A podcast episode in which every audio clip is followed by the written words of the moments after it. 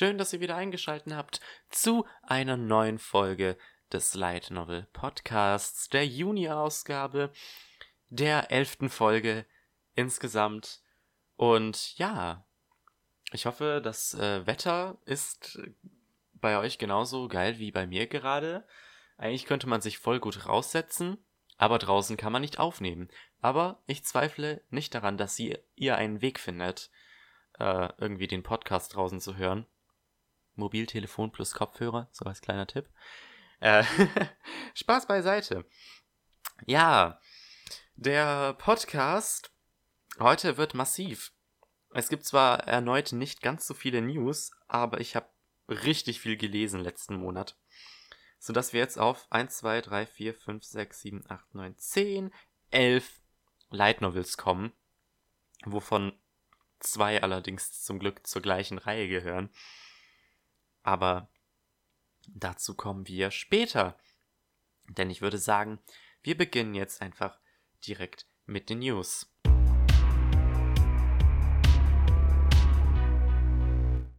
Und die erste Neuigkeit des Monats ist, ich glaube, ich werde krank.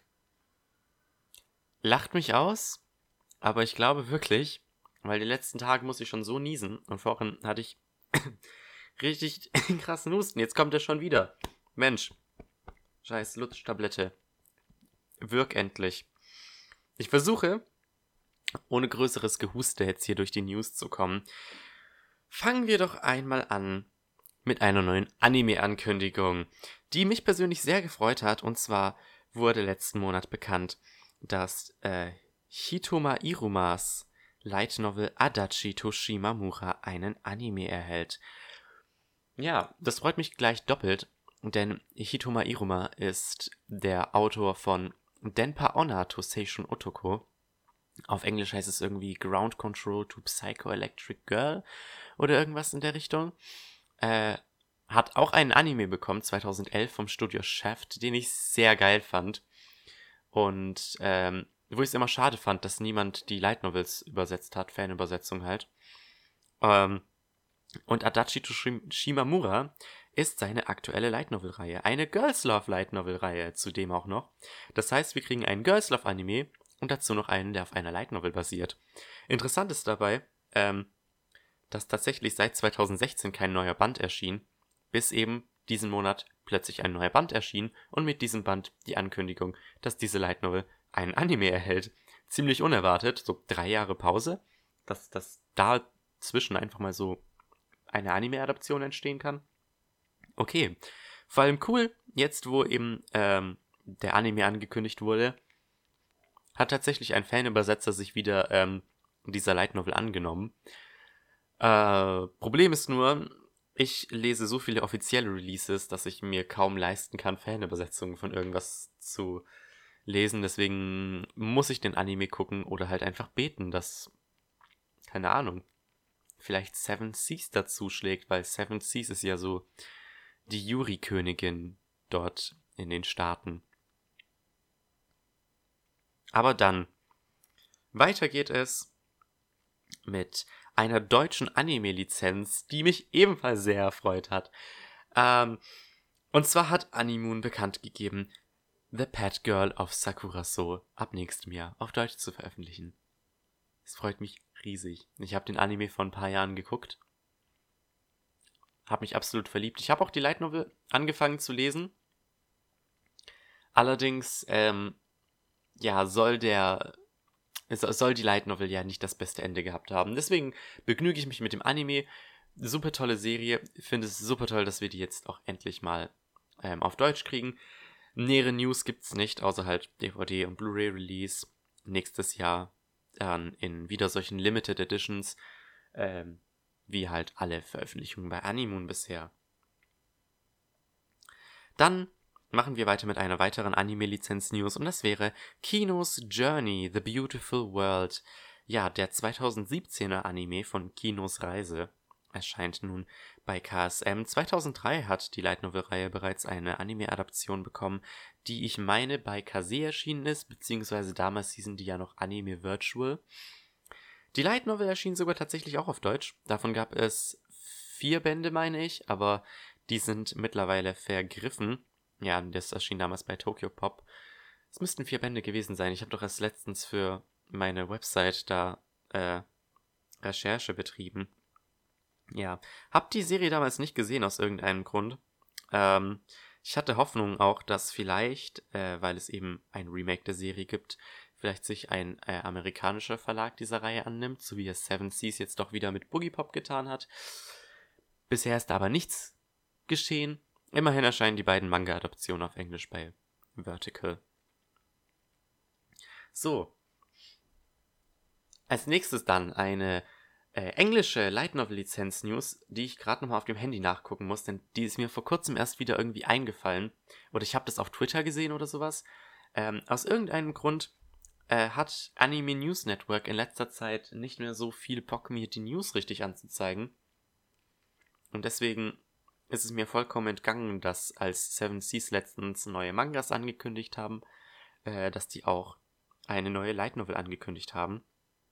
Und zwar Magic User Reborn in Another World as a Max Level Wizard von Mikawa Sohei mit Illustration von Ryota Echi wahrscheinlich.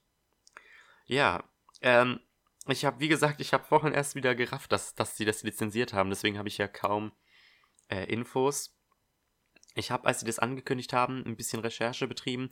Die Light Novel-Reihe ist nicht sehr lang. Ähm, ich glaube, die hat erst drei Bände. Die läuft erst seit 2016 oder 2017. Wahrscheinlich 2016 die Webnovel und 2017 dann die Light Novel. Ähm, soll ab Anfang 2020 veröffentlicht werden. Bei Seven Seas. Es geht dort um einen Tabletop-Nerd, der natürlich in eine andere Welt reinkarniert. Und zwar als der Charakter seines Tabletop-Spiels. Also ja, soweit nichts Besonderes, die Prämisse, was man halt so kennt. So, aber dann war es das auch schon tatsächlich fast wieder mit den News. Ähm, ja, die letzte News, die ich hier stehen habe, wirkt eventuell erschreckend, hat eventuell auch für Furore im Internet gesorgt. Ich weiß es nicht. Gut möglich, vielleicht auch nur auf der japanischen Seite. Ja, der, der Overlord-Autor Immer wieder mal habe ich das Gefühl, erreichen uns News von ihm. Letztes Jahr hatte er ähm, angekündigt, die Reihe, also Overlord, mit dem 18. Band beenden zu wollen, voraussichtlich. Es sind aktuell 13 Bände draußen. Und ich meine, er hat da schon von Motivationsschwankungen gesprochen, was ich verstehen kann. Ich meine, ich schreibe auch in meiner Freizeit und Motivation ist wirklich so eine Sache. Ähm, allerdings wurde er vor kurzem darauf hingewiesen, äh, von einem seiner Fans, dass englische Fanübersetzungen der Overlord-Novel im Internet verbreitet werden. Und seine Reaktion darauf war, wow, da, da verliere ich ja immer mehr Motivation, das Ding durchzuziehen. Vielleicht werde ich doch noch irgendwie deichseln, dass ich das, dass ich die Reihe mit äh, Band 17 beende. Ja. Natürlich sehen das jetzt viele als eine Drohung. Ähm, kann man definitiv so sehen. Ähm, ich meine, ich verstehe es. Piracy ist nichts Schönes, aber Piracy ist gleichzeitig auch so nichts, was man aufhalten kann. Deswegen, vor allem ich finde es schade, weil ähm, die Fans, die halt Überse äh, Fanübersetzungen im Internet verbreiten von seinen Light Novels, tun das halt, weil sie die Light Novels lieben und irgendwie ist das so, das ist irgendwie so ich weiß nicht, das ist irgendwas Japanisches. ich meine, wie würdet ihr das sehen, wenn ähm, ihr irgendwas schreibt? Ich meine, klar, wenn ihr zum Beispiel eine Geschichte schreibt und Leute verkaufen oder Leute stellen dann halt euer Buch gratis online, würde ich auch belastend finden, aber ich denke mir so, wenn, wenn es halt keine bessere Möglichkeit gibt, wenn man halt aus irgendeinem so Kackland kommt wie, I don't know, Pakistan, dann fände ich das irgendwie echt cool, wenn es halt so, wenn ich halt so wüsste, dass es so Leute gäbe, die halt so das Buch so sehr mögen, dass sie halt wollen, dass andere es lesen und dass sie es halt selbst dadurch verbreiten. Okay, es ist ein bisschen paradox, weil ja, man muss ja offizielle Releases unterstützen und solche Sachen, aber ach, das ist immer die Sache. Wenn, wenn es halt irgendeine Serie zum Beispiel auch nicht offiziell in, auf Deutsch zum Beispiel gibt, dann streame ich die halt auch online, weil zum Beispiel die ganzen Serien äh, bei DC Universe. die gibt es außerhalb der USA nicht. Und deswegen, huh, also richtig viele haben sich dann halt eine VPN gemacht, um den Streamingdienst abonnieren zu können. Äh, aber richtig viele dann wiederum greifen dann halt auf äh, die nicht ganz so legale Variante zurück. Wobei ich mir auch nicht sicher. Doch, VPN ist doch schon legal, oder? Ich meine, sonst wird man ja nicht irgendwie so VPN-Dienste bewerben. Wie auch immer. Wie auch immer. Ich bin jetzt ein bisschen off-topic gegangen. Das war es eigentlich nämlich schon. Ähm, mit den News tatsächlich. Und deswegen würde ich sagen, machen wir einfach mit den Releases weiter. Für den Juni. Gut, dann machen wir doch weiter mit den Releases. Ich habe im Übrigen beschlossen, ab dieser Episode ähm, Anime, DVD und Blu-ray Releases rauszulassen, weil äh, erstmal ist es lästig geworden, die alle rauszufischen. Wahrscheinlich habe ich so einen guten Teil jedes Mal vergessen. Ähm, außerdem ähm, ich rede ja hier kaum über Anime-Serien. Also zumindest nicht über welche, die aktuell auf DVD erscheinen. Ich rede eigentlich nur über die äh, Animes der laufenden Season. Und deswegen habe ich beschlossen, das einfach äh, sein zu lassen und mich stattdessen nur auf die Light Novels zu konzentrieren. Und ja, mit denen machen wir weiter. Äh, ja, am 4. Juni, das ist eventuell schon gewesen. eventuell, vielleicht. Ich bin mir noch nicht sicher. Ähm, erscheint der erste Band von Division Maneuver als Paperback. Der zweite Band müsste auch schon raus sein oder kommt auch demnächst raus. Das habe ich mir leider nicht aufgeschrieben. Division Maneuver ist ja eine zweiteilige Reihe und deswegen habe ich beschlossen, die auch zu kaufen. Äh, also ich habe mir den ersten Band tatsächlich schon vorbestellt. Bin gespannt, was mich da erwartet. Ähm, wie gesagt, sind nur zwei Bände. Ein bisschen Sci-Fi mit Fanservice kann man sich ja mal geben zwischendurch. Am 8. Juni erscheint dann der erste Band von Crest of the Stars als E-Book bei J Novel Club auf Englisch. Ähm, ja, die Reihe erschien ursprünglich ja schon mal bei Tokyo Pop zum Teil. Hierbei handelt es sich um eine komplette Neuübersetzung und Ende des Jahres bzw. Anfang nächsten Jahres soll Crest of the Star auch einen äh, Hardcover-Release bekommen als 3 in 1 Bände.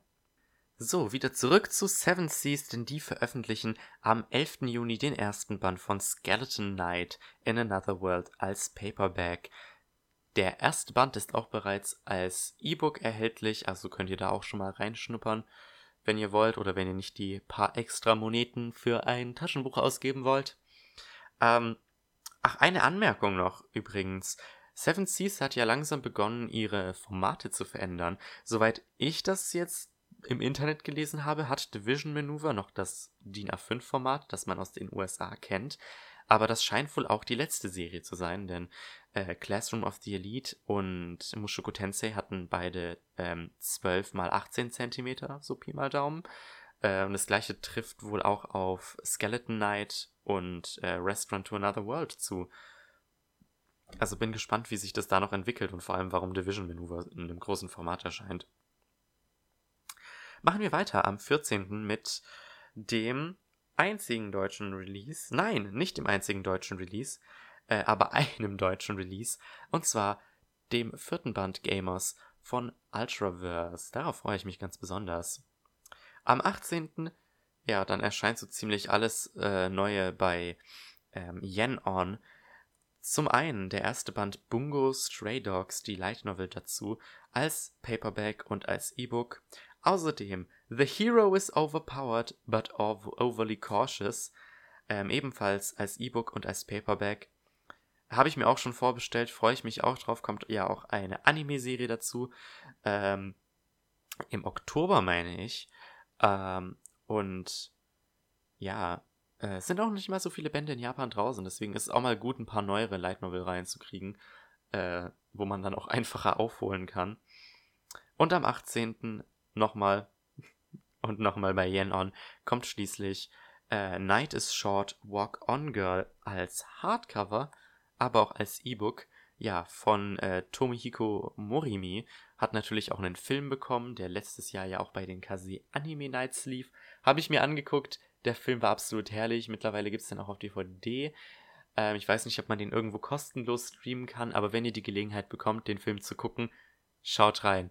Es ist, es ist so abstrus witzig. Ich, ich hab's gefeiert. Also, es waren nicht viele Leute im Kino damals, aber wir haben, äh, das ganze Kino hat gelacht. so, dann am 20. der zweite und somit letzte deutsche Release. Das ist nämlich der 18. Band von Axel World bei Tokyo Pop. Und da fällt mir auch glatt ein, dass ich den Eintrag auf German Light Novel Database updaten muss. Schaut auf der Seite vorbei. Hashtag Schleichwerbung. Hashtag sponsored. Hashtag not really. Ja, aber dann springen wir auch schon zum Ende des Monats, nämlich am 30. Juni erscheint der Einzelband Side by Side Dreamers als E-Book bei J-Novel Club. Äh, ist wohl eine Yuri Sci-Fi Novel und darauf freue ich mich richtig. Also es ist wohl nicht mal eine Light Novel, sondern tatsächlich ein Buch, wie auch äh, zum Beispiel J.K. Haru. Ähm, und da freue ich mich, weil wie gesagt, Yuri Sci-Fi, das Cover ist hübsch. Äh, je nachdem, ob es mir oder wie gut es mir gefällt, könnte ich mir auch vorstellen, mir dann nochmal ein, ähm, na, ein Paperback davon zu kaufen. Aber ja, wie ich fürchte, war es das tatsächlich schon mit den heutigen äh, News und Releases. Äh, ja gut, dann wird die Episode wahrscheinlich doch nicht so lang. Nein. Äh, ja. Ja, wie gesagt, es gibt einige Light Novels, über die ich jetzt gleich reden möchte. Doch davor wäre es gut, sich vielleicht noch das Wetter anzugucken für den nächsten Monat.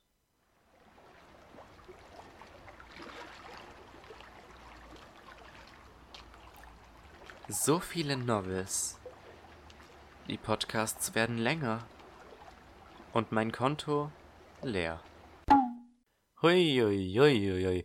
Ich hoffe mal, dass diese Wetterprognose möglichst fern von der Realität ist. Es wäre aber auch mal schön, wenn das Wetter mal das tatsächliche Wetter ankündigen würde. Denn so wüsste ich wenigstens, was ich anziehen sollte und dann würde ich nicht erkältet werden.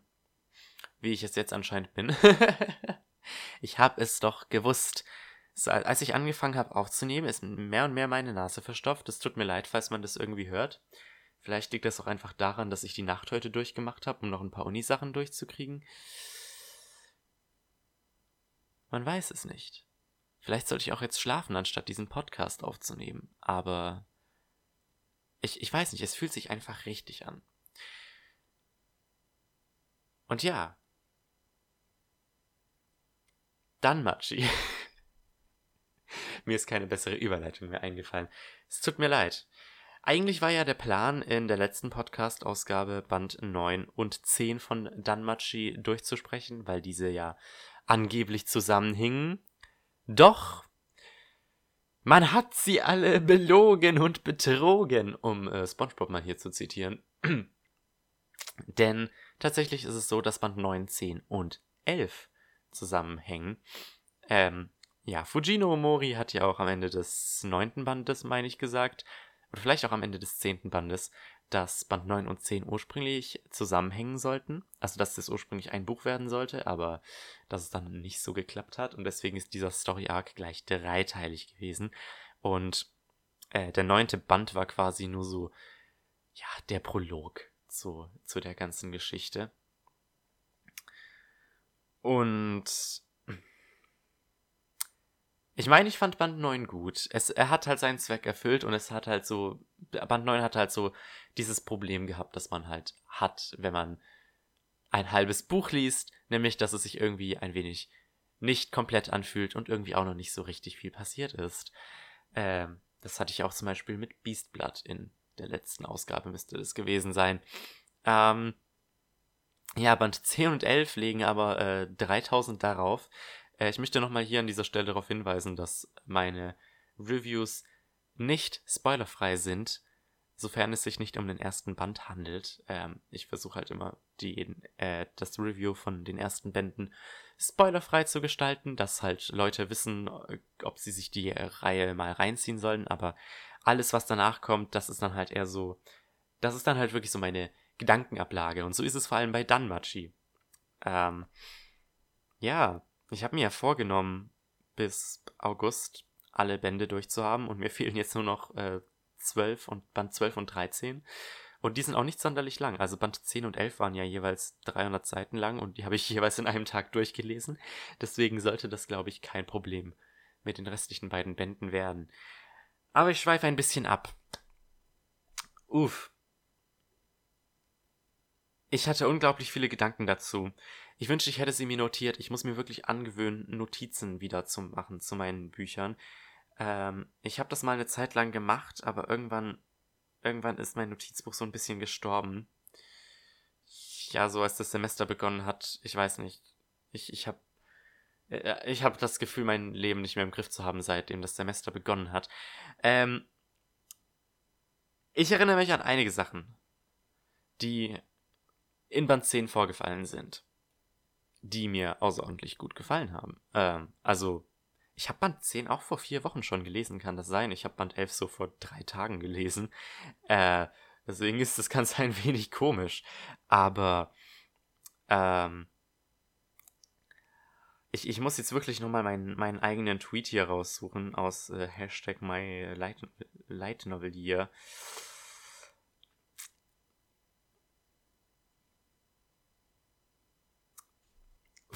Wie fing denn, genau, der zehnte Band Ach, der, ja, genau, wie der anfing. Uff, der zehnte Band, also der Anfang, der, der ganze Band war richtig harter Tobak. Das fing ja an damit, dass diese Truppe, ich glaube, das war, war das nicht sogar Dicks Truppe? Dass die, ähm, diese Senos angegriffen haben und fast alle sind gestorben, bis auf Wiene und ich, noch irgendwer vielleicht? Oder nicht, ich glaube, die sind sogar alle tot gewesen. Und, äh, Genau, und das sorgt dann dafür, dass quasi ein Krieg zwischen den Xenos und den Menschen ausbricht. Ähm, und dann hat man eben noch die Ikolos-Familie und Dix so quasi als dritte Partei nebendran, die ihre eigenen Ziele verfolgen mit dem ganzen Monsterhandel und, und weiß nicht was. Und wow, Dix war so ein unglaublich geiler Antagonist, meiner Meinung nach. So schade, dass man den so schnell umgebracht hat, weil er kam ja nur in Band 9 und 10 vor und dann ist er gestorben und in Band 9 wusste man noch nicht wirklich viel über ihn und da dachte ich mir so, da war er so richtig obskur und in Band 10 hat man halt so ein bisschen so seine Backstory erfahren und dann und das Worldbuilding. Es ist es ist so unfassbar, dass wir in Band 10 dieser Reihe sind und wir einfach immer noch Worldbuilding kriegen. In fucking Band 10. Ich, ich war so mind blown, als dann halt plötzlich so der, der ganze Hintergrund hinter dieser Daedalus-Straße ähm, hervorkam und dass die sich, das war doch so, dass die Daedalus-Straße sich quasi um das Labyrinth gewunden hat und solche Sachen. Ich, ich fand das so geil, weil die Daedalus-Straße ist ja schon so seit dem ersten Band ein Bestandteil von Danmachi. Äh, ich meine, das sind doch Bell und Hestia irgendwie vor diesem Minotaurus abgehauen. Oder war es ein, irgendein anderes Monster? Und dann sind die in die Daedalus-Straße gerannt. Von Anfang an war diese Straße da und plötzlich erfährt man so diese ganze Story, dass Daedalus die eben gebaut hat und dass er wahnsinnig geworden ist und dass er einen, seine Nachfahren verflucht hat, dass sie dazu verdammt sind, diese Straße quasi fortzuführen. Und das hat aus Dix halt einen richtig interessanten Antagonisten gemacht. Eben, vor allem, ich fand halt auch so diesen, diesen, äh, diesen Grund ziemlich gut, also äh, rechtfertigt, so will ich es nicht nennen, aber halt die, genau die Motivation dahinter, warum die Ikelos-Familie äh, Monster, mit Monstern handelt, damit sie halt von dem Geld die Daedalusstraße weiterbauen können, weil das halt so das ist, was ihre Gene ihnen sagen. Und das fand ich sehr abgefuckt eigentlich. Aber ich fand das richtig cool und ich, ich fand es halt vor allem gut, dass es dann halt auch nicht so war, ja, die verkaufen halt Monster, weil die halt irgendwie Kohle brauchen oder weil die, weil die, weil, ja, ist halt so, die machen das halt, weil die es können. Sondern man hat wirklich so einen, so einen triftigen Grund dahinter und dann ist das Ganze eben so schön verbunden mit dem, mit dem Worldbuilding und nicht zu vergessen, wie das Ganze dann halt noch mit dem Dungeon verknüpft ist. Und vor allem wie der, wie der, der Dungeon. Auch das, der Dungeon ist ja so das Kernelement dieser ganzen Reihe. Und dann erfährt man halt so nach und nach, man, man erfährt, wie der Dungeon an sich operiert, man erfährt, wie die Gilde funktioniert und ähm, wow, das war so unglaublich viel, aber es war so unglaublich cool, äh, das, das, Ganze, das Ganze endlich zu erfahren. Ja. Ansonsten, dieser Band fokussiert sich mehr auf Bell ähm, als auf seine Familie. Das, das war ja in Band 9 eher so der Fall, wo er halt so Wiene den ganzen, halt seiner Familie vorgestellt hat und er gemischte Reaktionen bekommen hat. Das fand ich ganz cool. Äh, es macht Sinn. Es macht Sinn und ich finde es vor allem schön, dass halt Bell wirklich nichts leicht gemacht hat und ich finde das cool, das ist, das ist sowas, das ist mir seit Band 7 so ein wenig im Hinterkopf geblieben, ähm, wo er und Haruhime ja so darüber gebondet haben, dass sie Märchen gelesen haben, als sie noch Kinder waren und dass diese Märchen die Inspiration für Belle waren, Abenteurer zu werden. Und wo er dann halt so langsam begonnen hat, so seine eigene Motivation im siebten Band dann eben zu hinterfragen. Ähm, und jetzt halt so er halt dieses Konzept quasi Abenteurer selbst hinterfragt. Das war ja sein größter Traum und jetzt ist er halt an dem Punkt, wo er sagt, wo er halt quasi sagt, er, er kann das einfach nicht mehr moralisch vertreten jetzt, wo er halt weiß, dass es äh, diese Senus gibt und sowas. Und das ist so gutes Character Development gewesen. Ähm, und deswegen, ich fand auch, ich, ich, fand, ich fand einfach alles, alles gut an, an, an diesen beiden Bänden. Wie gesagt, bei Band 10 ein bisschen schade eben, dass die äh, anderen Mitglieder der Familie ein bisschen zurückgegangen sind, aber das hat Band 11 wieder wettgemacht. Aber dazu kommen wir gleich. Denn zuvor möchte ich noch eine Sache, auf eine Sache eingehen, die ich richtig geil fand, von der ich nicht dachte, dass ich es bräuchte, und das wäre das Team-Up von Asfi, Liu und Aisha oh mein Gott, das war das coolste und hotteste, was die Reihe je gemacht hat. Ich wusste nicht, dass ich das, das, dass ich das brauche. Ich weiß nicht, ich finde dieses, ich finde dieses, dieses Team-Up von denen mega geil. Ich hoffe, ich hoffe, die bleiben noch einige Zeit in dieser Konstellation ähm, erhalten. Liu war ja immer so eine Einzelgängerin eigentlich und ähm, das ist echt cool, dass man halt sieht, wie sie mit einem Team zusammenarbeitet. Ähm, Aisha ist ja jetzt auch bei der, bei der, äh, ich will Apollo sagen, bei, bei Asfis Familie. Welche Familie ist denn Asfi? Hermes! Hermes, natürlich. Hermes. ähm, und ja, ich könnte mir vorstellen, dass Liu irgendwann, Liu, dass Liu auch irgendwann ähm, der Hermes-Familie beitritt.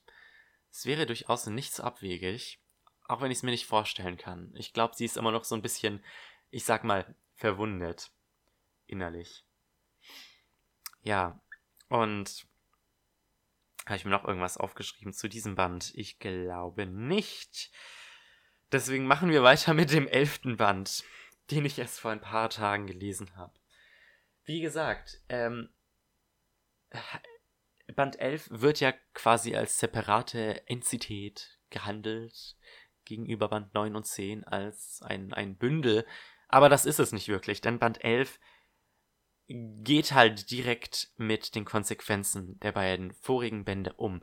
Und ich habe das Gefühl, das ist wirklich selten etwas, was man in Light Novels hat. Alle Light Novels, habe ich das Gefühl, sind immer so, so in sich geschlossen und ähm, e, es passieren halt Dinge, die den Plot voranbringen, aber nie wirklich Dinge, die die Welt verändern quasi. Ey Leute, jetzt werde ich hier krank. Im Hochsommer. Meine Stimme stirbt gerade. Es tut mir leid, falls es sich nicht sehr schön anhört für euch. Ähm, aber ja, die Senos wurden zurückgeschlagen und äh, konnten aber nicht zurück in den Dungeon fliehen und so bitten sie den einzigen, den sie um Hilfe bitten können, nämlich Bell. Und ein Krieg bricht aus.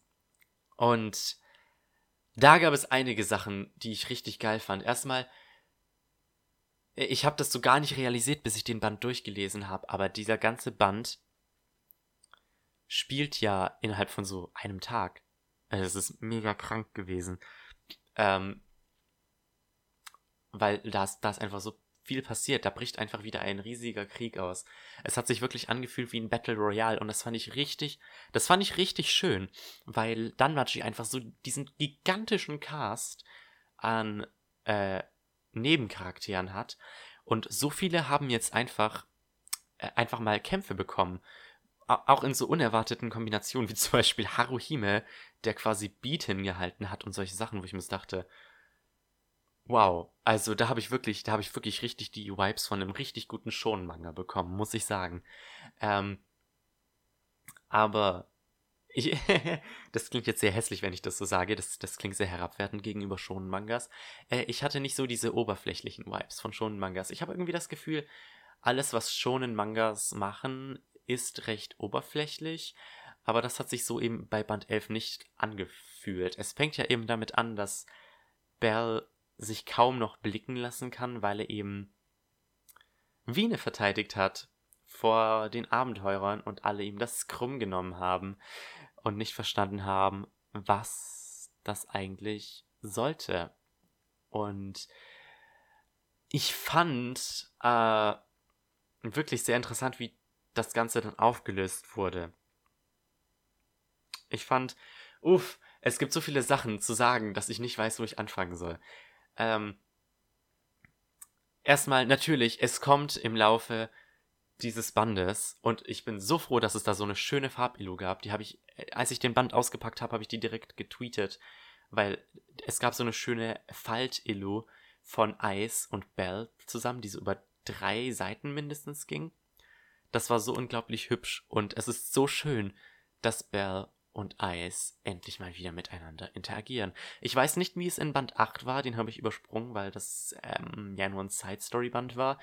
Ein paar der Dinge dort sind zwar relevant geworden wieder ähm, an manchen Stellen, aber ähm,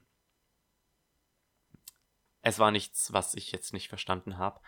Ähm, aber wirklich so, in Band 7 kam Eis ja gar nicht vor. In Band 9 und 10 hatte sie jeweils nur kurze Szenen. Und jetzt kommt es jetzt hatte sie wirklich, jetzt ist sie wirklich wieder ins Spotlight gerückt und ich fand es sehr geil und interessant, dass Ice und Belle auf verschiedenen Seiten standen.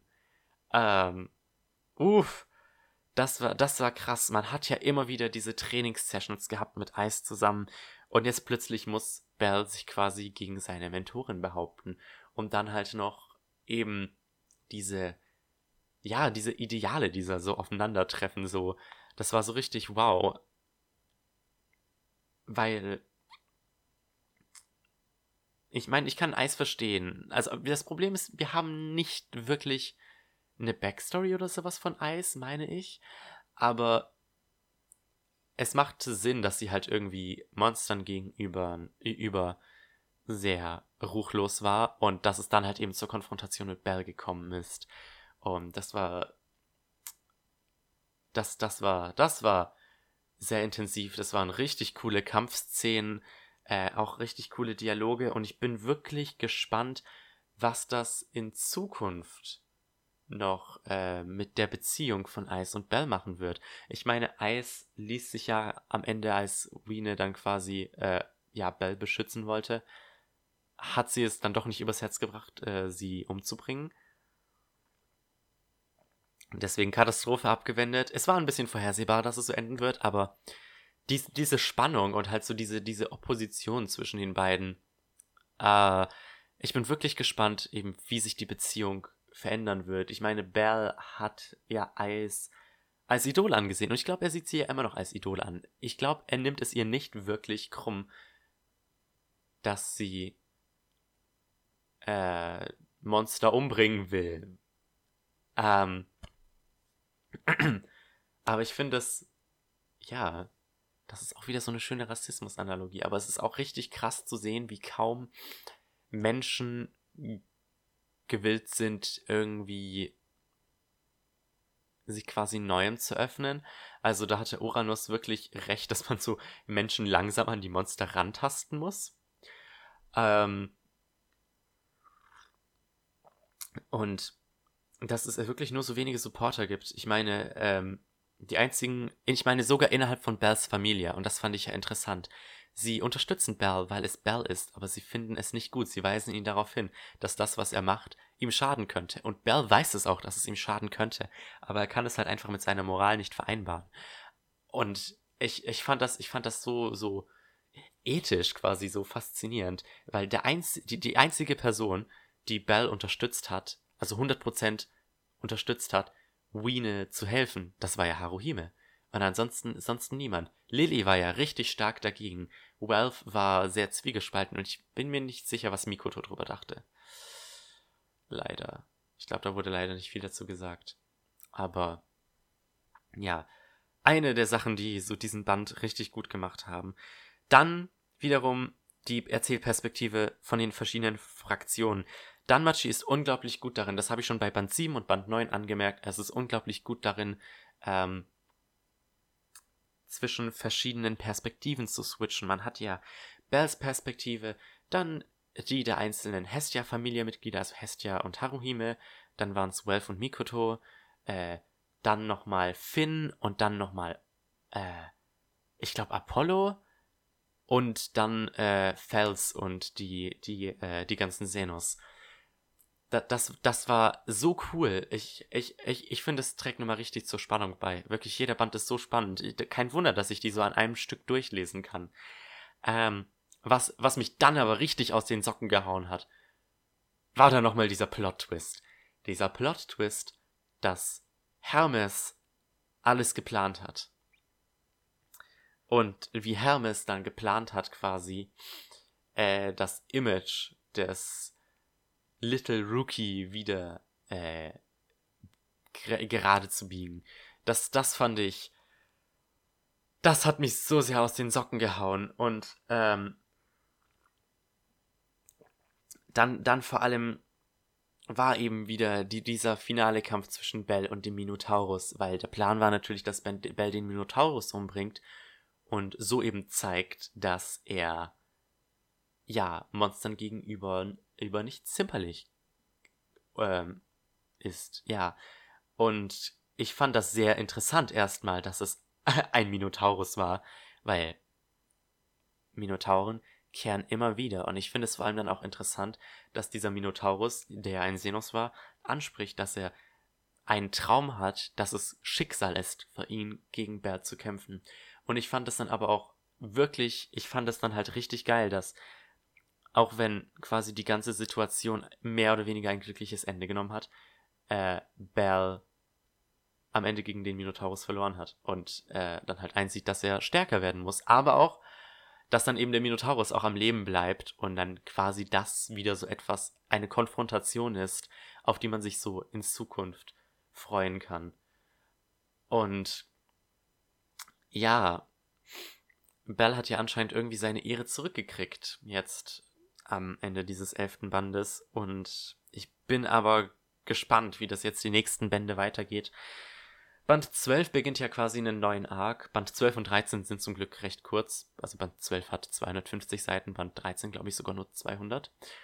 Aber dann kommt Band 14. Und vor Band 14 habe ich Angst, weil der auf Japanisch 640 Seiten hat. Und ich habe, aber wenn ich mir die Cover ansehe, habe ich wirklich Angst. Wobei, wenn ihr mir auf Twitter folgt, unter @lightnovelcast, habt ihr ja eventuell gesehen, dass ich das Cover vom 15. Band gepostet habe. Das sieht wieder ein wenig friedlicher aus. Und ich bin so froh, wenn meine Kinder einfach nur für einen Band chillen können. Vor allem, wenn man auch nochmal so überlegt, so seit Band 1 sind ein paar Monate vergangen. Oh Junge, Bell kriegt wirklich, wirklich keine Atempause. Die hat er sich langsam wirklich verdient. Ähm, ja, ich, ich liebe diese Reihe so abgöttisch. Ähm, ich freue mich schon auf die zweite Staffel, die äh, ja im Juli schon kommt. Äh, ich bin gespannt, wie viel die adaptieren werden, aber ich kann mir nicht vorstellen, dass die mehr als Band 6, 7 und eventuell 8 adaptieren. Das, das würde keinen Sinn machen. Ähm, außer die machen halt 24 Episoden, dann könnten die bis Band 11 adaptieren, aber ansonsten, ja, außer es kriegt vielleicht direkt eine dritte Staffel. Äh, das wäre natürlich äußerst wünschenswert.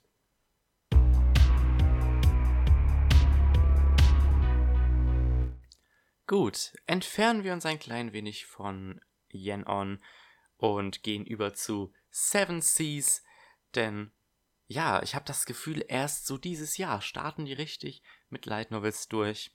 Und das erste, was ich hier habe, ist das lange von mir erwartete Classroom of the Elite. Ja, der Anime zu Classroom of the Elite kam ja bereits im Juli 2017, wenn ich mich recht entsinne. War gut, meiner Meinung nach. Äh, die Japaner fanden ihn sogar noch besser, denn ich weiß, als der Anime rausgekommen ist, haben die Novels richtig den kranken Absatzboost bekommen. Ähm, und ja, wie gesagt, ich habe den Anime geguckt, ich habe ihn nicht fertig geguckt. Ich habe die letzten zwei Folgen bis heute nicht geguckt, aus unerfindlichen Gründen. Und ähm, ja, deswegen habe ich mich auf die Novel gefreut. Ich muss allerdings sagen, ich bin ein klein wenig enttäuscht. Also um die Story mal zusammenzufassen, für die, die sich gar nicht mit Classroom of Elite auskennen. Ähm, es geht um eine ähm, Elite-Schule in wahrscheinlich Tokio, weil Tokio ist halt Tokio, ähm, die sehr interessant funktioniert, denn sie ist sehr spendabel. Alle Schüler wohnen auf dem Campus, kriegen Essen und weiß nicht was, alles, alles, was die im Grunde ähm, benötigen. Was die Schüler allerdings bei ihrer Einschulung erstmal noch nicht wissen, ist, dass es eine Art Klassensystem gibt. Und damit ist nicht nur gemeint Klasse 1, 2 und 3, sondern äh, Rang A, B, C und D. Und es kommt, dass die beiden Hauptfiguren, ähm, ist mir glatt sein Name entfallen, Kiyotaka ich musste jetzt tatsächlich nochmal aufstehen, um, die, um den, seinen Namen nachzuschlagen. Ayano Koji Kiyotaka. Alle nennen ihn Ayano Koji. Warum ist mir das nicht aufgefallen? Ja, so geht es jedenfalls dem Protagonisten Ayano Koji und Horikita Suzune, die äußerst entrüstet darüber ist, weil sie ja eigentlich ähm, mindestens 90 Punkte in allen Tests geschafft hat und deswegen eigentlich ja mindestens für Klasse B qualifiziert sein müsste, eigentlich sogar für Klasse A. Und ähm, ja, wie sich allerdings auch herausstellt, hat das Ranking-System natürlich gewisse Vorteile, je nachdem, äh, an welcher Position man sich befindet. So ist es nämlich so, dass die Schüler ein Guthaben haben, das jeden Monat aufgefüllt wird, aber das ist abhängig von der Gesamtleistung der Klasse am Ende jedes Monats. Die Schüler wurden darauf anfangs nicht hingewiesen und so haben sie im Unterricht geredet, telefoniert, gezockt, wie auch immer, und das sorgte dann dafür, dass sie einen so großen Punkteabzug bekommen haben, dass sie von 1000 prompt auf 0 gekommen sind. Ja, und so versuchen Ayano Koji, naja, Ayano Koji eher nur so passiv, Horikita vor allem versucht, zur Klasse A durchzukommen. Ja, äh, ich fand den Anime damals, wie gesagt, richtig gut. Ich hatte allerdings mit der Novel ein paar Probleme. Ich fand, der Anime hat wirklich alle, alle Probleme, die ich mit dieser Novel hätte, äh, hätte ich den Anime auch nicht gesehen, so beseitigt. Ähm, das Pacing ist erstmal viel besser. Also dieser, dieser Reveal kommt, also dieser Reveal eben mit diesem Klassensystem und sowas kommt im Anime, ich glaube schon in der ersten, am Ende der ersten Folge. Vielleicht auch erst in der zweiten, aber das Pacing bis dahin war auf jeden Fall viel besser. Das Problem ist halt, die Novel versucht den Leser äh, in die Sicherheit einer schäbigen Schul-Slice of Life Comedy-Novel zu wiegen. Und das für 180 Seiten lang. Das Buch ist 400 Seiten lang. Ich musste mich regelrecht durch diese erste Hälfte quälen, weil es sturzlangweilig war, fast nichts passiert ist. Es gab hier und da so ein paar Hints, dass irgendwas nicht stimmt. Aber ansonsten, was vor allem noch richtig schlimm war, der ganze, der ganze Fanservice.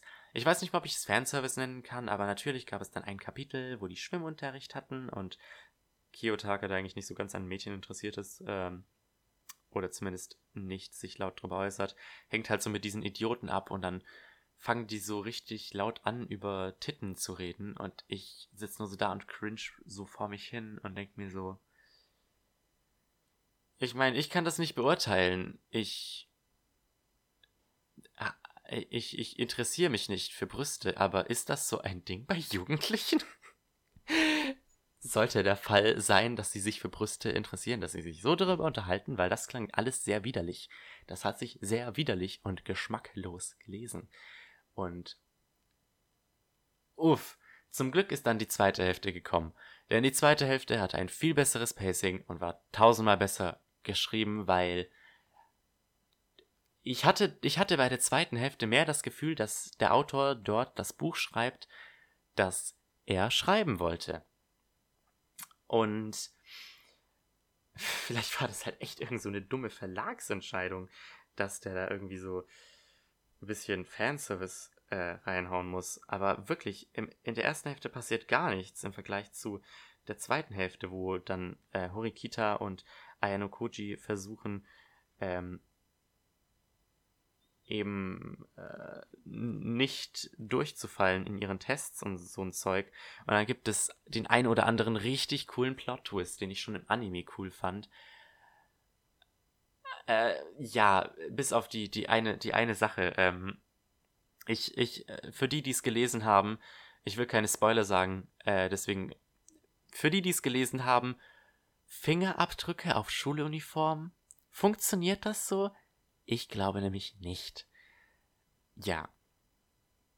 Also wie gesagt, viel besser gepaced, hat, hat richtig nice Plot-Twists und legt halt so die Grundarbeit für das, was hoffentlich in den nächsten Bänden kommt, aber ansonsten, aber das war halt nur die zweite Hälfte. Ein weiteres Problem, das ich hatte, war Ayano Koji. Ich fand, äh, ich finde, Ayano Koji ist als Protagonist eine absolute Katastrophe in der Novel. Ich fand das im, in der Anime-Serie richtig geil, wie die den dort aufgezogen haben, weil der war da fast schon eine Karikatur des typischen äh, Self-Insert-Protagonisten, in dem er halt die ganze Zeit monoton gesprochen hat, einen absolut neutralen Gesichtsausdruck hatte und das reflektiert auch so ein bisschen seine schulischen Fähigkeiten, auch wieder hier, wink wink, für die, die es gelesen haben. Und äh, ich, ich hatte halt so diesen Ayano Koji vor Augen und es war nicht der Ayano Koji in der Novel. Der Ayano Koji in der Novel war ein etwas anderer Protagonist und ich habe ihn ehrlich gesagt nicht gemocht. Jetzt so im Nachhinein, also es ist auch wieder ein paar Wochen her, seit ich das Buch gelesen habe. Ich kann nicht genau sagen, was, was mich da gestört hat an ihm. Äh, der klang einfach wie ein Spaß. okay, das klang jetzt gemein. Aber das denke ich mir auch so bei SAO, bei Kirito die ganze Zeit.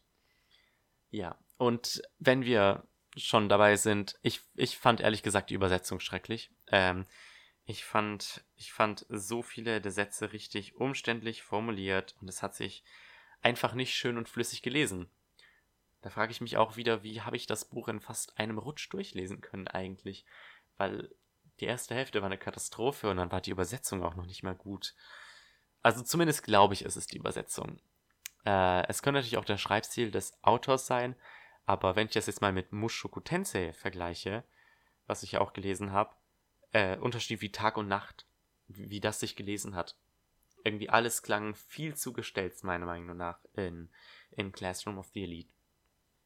Und deswegen, wie gesagt, ich bin, ich bin enttäuscht, ehrlich gesagt, von der Novel. Ähm, vielleicht ist es wirklich nur eben das Problem wirklich, dass dieser, dass der Autor versucht hat, irgendwie so die erste Hälfte halt das so darzustellen, als wäre nichts Außergewöhnliches äh, an dieser Schule los.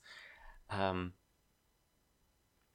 und deswegen wird, werden vielleicht die nächsten Bände besser, aber wenn Band 2 nicht zulegt, wird es, wird es schon, ist es ist schon gut möglich, dass ich, dass ich äh, die Reihe abbreche.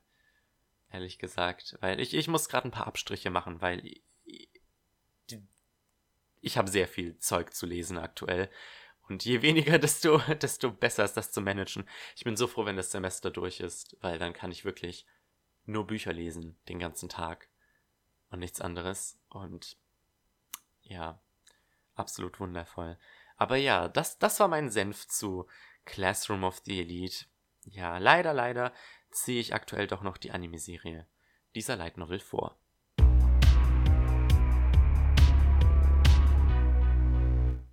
Eine etwas positivere Überraschung erwartete mich hingegen. Bei dem ersten Band von Mushoku Tensei Jobless Reincarnation von Rifujin na Magonote. Das ist so ein kranker Name, den muss ich mal laut aussprechen. ähm, ja, da erschien auch letzten Monat der erste Band bei Seven Seas als Paperback. Ich glaube, mittlerweile gibt es auch Band 2 schon als E-Book und ich glaube sogar, nächsten Monat kommt schon auch der zweite Band äh, als Paperback raus. Bei dem. Äh, wundervoll. Ja. Mushoku Tensei Jobless Reincarnation. Ihr hört's am Titel. Es ist ein Isekai. das muss ich jedes Mal so. Ich weiß nicht. Es ist ein Isekai. Das ist so gefühlt meine Catchphrase. Ähm, ja.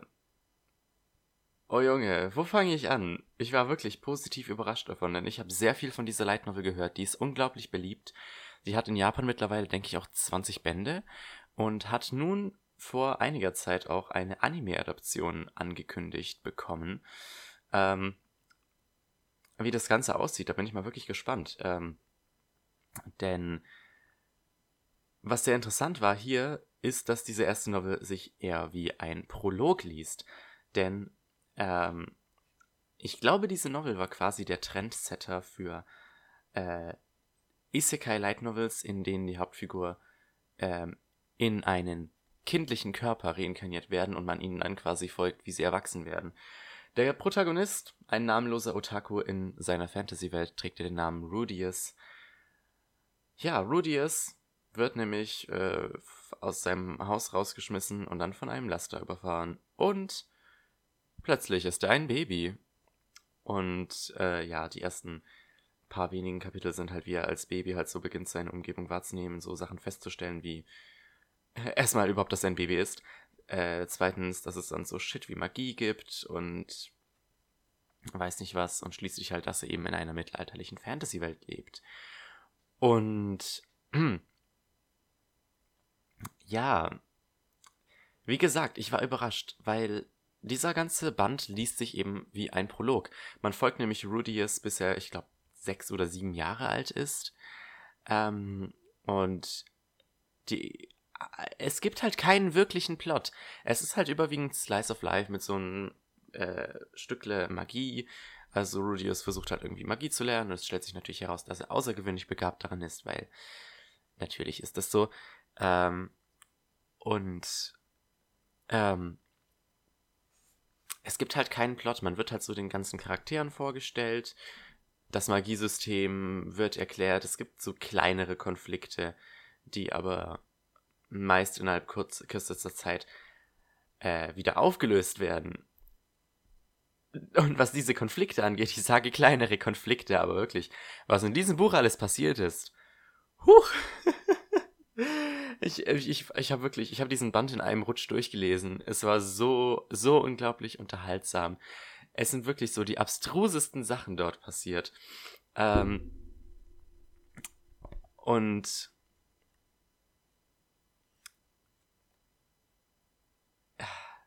ich kann, ich kann den Hype nachvollziehen, den diese Reihe begleitet, weil es war einfach, es war einfach mega witzig. Es war absolut unvorhersehbar, zum Teil in welche Richtung das gehen wird.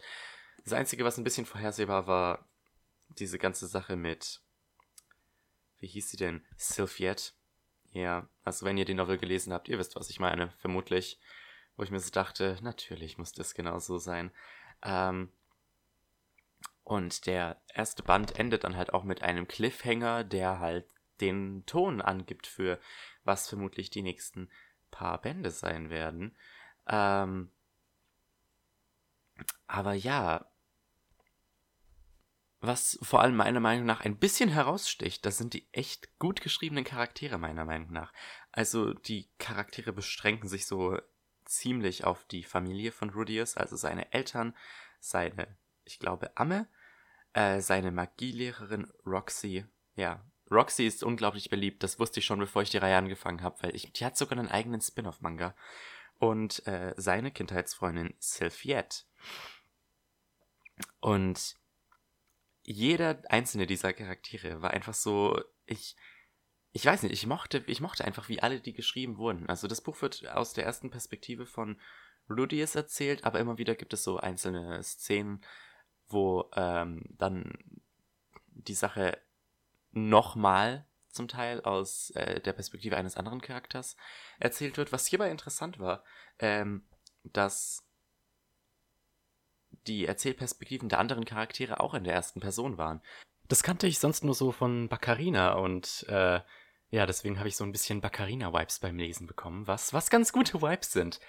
Ähm, ich finde es vor allem richtig witzig, ähm, weil der äh, also Rudius ist ja ähm, zwar ein Kind, also am Ende ist er, glaube ich, sieben Jahre alt, aber er trägt halt so die Erfahrung eines 34-Jährigen mit sich. Das heißt, im Grunde ist er 40 und ähm, das, das merkt man auch. Äh, ich finde das, find das richtig geil, wie äh, Rudy ist vor allem so aus, aus seinen Fehlern, die er äh, in, äh, also wo er noch äh, Japaner war, sag ich mal, äh, wo, ähm, also er lernt aus den Fehlern seines vorigen Lebens und ähm, das ist eine ganz nette Entwicklung, die da zu beobachten ist. Aber was ich ganz witzig finde, aber wirklich jeder unterschätzt ihn, weil er eben so ein Kind ist und äh, eben wenn irgendwelche Szenen aus einer anderen Perspektive erzählt werden, dann hat es meist damit zu tun, dass ähm, Rudius halt irgendwie Sachen gemacht haben, die hat, die richtig krass intelligent waren und wo die anderen Charaktere dann meist richtig geflasht waren. Zum Beispiel eine Szene, die mir gut in Erinnerung geblieben ist. Ähm, Rudius hat an einer Stelle einen Streit mit seinem Vater, ähm, was ich diese ganze Szene war ziemlich geil, weil Rudius hat halt einfach so zu seiner Meinung gestanden und seinen Vater quasi in die Schranken gewiesen. Und dann kam halt eben so die Perspektive des Vaters, wo halt so sein gesamter Gedankengang während des Streits erläutert wurde und wie Rudius ihn dann halt überzeugt hat, dass er eben falsch liegt. Und ja, Rudius Vater ist, ist sowieso nochmal eine ganz andere Hausnummer. Rudius Vater, Paul. Ähm, was ich, was mir aufgefallen ist, und ich frage mich, ob das irgendwem an, anders auch aufgefallen ist, Rudius Vater war einfach das exakte Ebenbild eines klischeehaften Isekai-Protagonisten. Es, ich, das, das ist mir irgendwann, irgendwann aufgefallen. So, vor allem, nachdem Rudius, ich sag mal so, seine Meinung zu seinem Vater ändert, äh, nach einiger Zeit, wird es richtig auffällig, nachdem man quasi so die Backstory erfährt, halt, wie sich, ähm, ähm, Paul und, jetzt habe ich den Namen der Mutter vergessen, Paul und Zenith, ja, genau. Paul und Zenith, ja, man erfährt nach einiger Zeit, wie die beiden sich kennengelernt haben und das Interessante ist auch, dass, dass die Eltern hier tatsächlich sowas wie eine Persönlichkeit haben. Das, das fehlt mir richtig oft bei irgendwelchen ähm, Light Novels. Die Protagonisten haben in der Regel gar keine Eltern oder die Eltern sind halt einfach da, aber ihre Präsenz wird so 90% der Zeit äh, einfach ignoriert.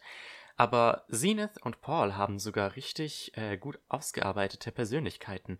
Und tatsächlich sind die eigentlich das ganze Buch über relevant. Also so einige Sachen passieren in, in ihrer Beziehung, die recht unerwartet sind. Ja, wenn ihr die Novel gelesen habt, ihr wisst, was ich meine. Wie gesagt, es, es, war, es war eine Achterbahnfahrt, dieses Buch. Das war äh, richtig cool. Aber Paul ist ebenso dieser klischeehafte Isekai-Protagonist. Ist mir nach einiger Zeit aufgefallen. So äh, richtig übermäßig stark, dafür nicht besonders helle, ähm, ein absoluter Frauenheld und jada, jada, jada. Aber ja, es hat sich, es hat sich so unglaublich gut gelesen.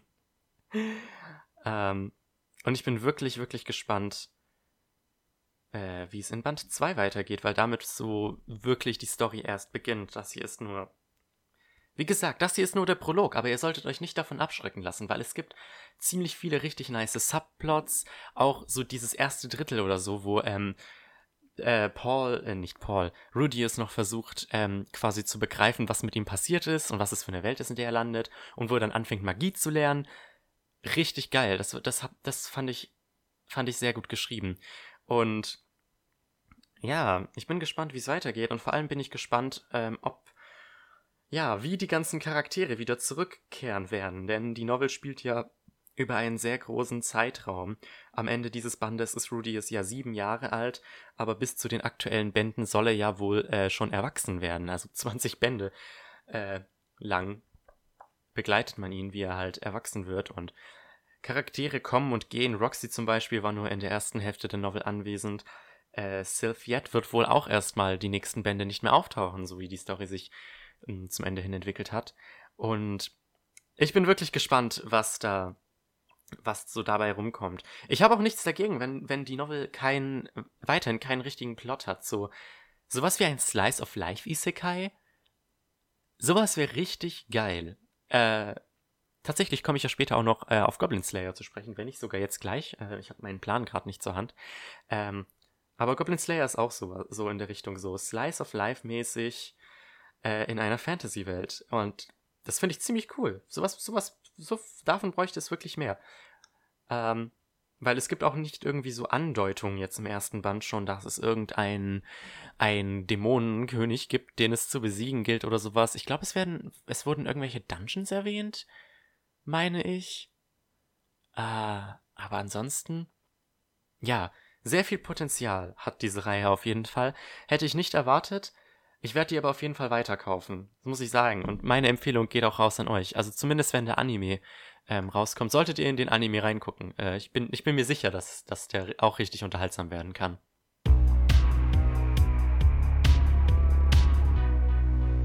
So, ich dachte, es wäre eine ganz gute Idee, jetzt mal einen kleinen Abstecher in die deutsche Novellandschaft zu machen. Und als erstes, äh, ja, meine Nemesis, die mich schon seit November, glaube ich, quält. Sword Art Online. Ja, ausnahmsweise mal rechtzeitig. Ich glaube, die letzten zwei Bände habe ich immer mit einem Monat Versatz reviewed. Ähm, ja, der siebte Band erschien letzten Monat im Mai. Ähm, und ich sag schon mal vorab, das war der beste Sword Art Online Band, den ich bisher gelesen habe. Auch wenn ich nur drei gelesen habe bisher. Aber ja, der siebte Band, der komplette Mother's Rosary Arc, ähm, das war in der zweiten Staffel, ich meine, der letzte Story Arc. Hui, hui, hui, hui, hui. Wow, es, der, der Arc war ja mal grandios, meiner Meinung nach. Ähm, ich habe ja mit Phantom Bullet, also dem Story Arc der Band 5 und 6 der Novel einnahm, das eine oder andere Problemchen gehabt. Das habe ich ja ausführlichst diskutiert. Ähm, der Mother's Rosary Arc allerdings ich weiß nicht, der war richtig geil. Der, er hat sich komplett anders angefühlt als alles, was wir davor hatten. Also wirklich komplett anders. Aber es war mega gut. Also, ja, erstmal Mother's Rosary, Band 7 ist komplett in sich geschlossen. Wie gesagt, äh, Band 5 und 6 waren Phantom Bullet und Band 7, nur Band 7 ist Mother's Rosary. Und ähm, der unterscheidet sich von den anderen Story Arcs in einigen äh, Dingen, zum einen wird dieser Band komplett aus der Perspektive von Asna erzählt, was wirklich äh, eine interessante Abwechslung ist, weil alle Bände davor aus Kiritos Perspektive erzählt wurden und jetzt plötzlich Asna. Und ich, ich meine, irgendwann mal einen Anime News Network Artikel gesehen zu haben, wo Riki Kawachara irgendwie darum, äh, darüber geredet hat, wie er versucht, bessere weibliche Charaktere zu schreiben, die nicht nur Trophy Wives sind, ähm, was Asna halt auch gewesen wäre, so die letzten vier Bände. Und ja, das gelingt ihm schon unglaublich gut hier. Ähm, Asna spielt nämlich Alfheim online äh, mit der Eingrad-Erweiterung. Also ihr erinnert euch ja eventuell, äh, dass am Ende des Fairy Dance Arcs plötzlich die Festung Eingrad in Alfheim äh, aufgetaucht ist. Ähm, und ja, Asna trifft. Nein, es beginnt damit. Es beginnt damit, dass Asna Gerüchte hört über ein, äh, eine Schwertkämpferin mit dem Namen Seken. Ähm, die andere Spieler zu Duellen herausfordert und ihnen einen äh, Original Sword Skill verspricht, wenn sie siegreich aus diesem Kampf hervorgehen. Und Asna äh, mehr oder weniger freiwillig beschließt, ja, auch mal zu versuchen, gegen Zecken zu kämpfen. Und ja, was darauf geschieht, ist eben, dass sie ähm, in, dass die Seckens Gruppe vorgestellt wird, den Sleepless Nights. Und die haben sich vorgenommen, eine der Ebenen von 1 Grad zu bewältigen. da die Spieler, die eine Ebene bewältigen, ähm, ähm, verewigt werden im Spiel in so einer, in, in, in irgendeiner Halle im, am Weltenbaum oder so war das. Ich bin mir nicht mehr ganz sicher, tut mir leid. Aber ja, diese Sleepless Nights wollen sich eben im Spiel verewigen, indem sie eine Ebene von 1 Grad schaffen. Sie haben die letzten paar Ebenen versucht ähm, zu bezwingen, haben es allerdings nicht geschafft und kurz darauf wurde schon die Ebene von anderen äh, Gruppen ja äh, durchgespielt, sage ich jetzt mal. Ja, Asna hilft diesen Sleepless Nights natürlich bei ihrer Aufgabe. Als sie allerdings den äh, Gildenmitgliedern näher kommen will, stellt sich heraus, dass sie nicht ganz so erpicht darauf sind und Asna will herausfinden, warum. Und ja, wow, ich habe wirklich nichts erwartet, was in diesem Band passiert. Erstmal Seken, aka Yuki, Erstmal, was ich sehr witzig finde, ist, dass Yuki, Yukis Vorname ist Asnas Nachname. Asna heißt ja mit vollem Namen Asna Yuki. Und ich habe versucht, da irgendwie eine versteckte Bedeutung zu finden, aber da war natürlich keine. Aber was ich wirklich sehr interessant fand, war ähm, Yukis Charakter und wie Yuki zu der Entwicklung von Asna beigetragen hat. Das war so unglaublich gut. Ein Subplot in diesem Band ist nämlich die etwas angespannte Beziehung zu ihrer Mutter. Die will, dass sie ähm, die Schule wechselt und ein anständiges Studium kriegt und so weiter. Und Asuna will das Ganze eigentlich gar nicht. Äh, und Yuki, die, ihre Freundschaft zu Yuki hilft Asuna eben zu realisieren, dass sie die Kraft hat, sich durchzusetzen. Und das war so unglaublich gut. Also man wusste ja fast gar nichts über Asna davor, außer dass sie aus irgendeiner reichen Familie anscheinend kommt. Und dann lernt man eben ihre Mutter kennen, diese angespannte Beziehung zwischen den beiden und wie Asna dann durch Yuki lernt, quasi, ja, ihren Mann zu stehen und nicht einfach nur stumm ihrer Mutter zu gehorchen. Das fand ich richtig, richtig, richtig gut.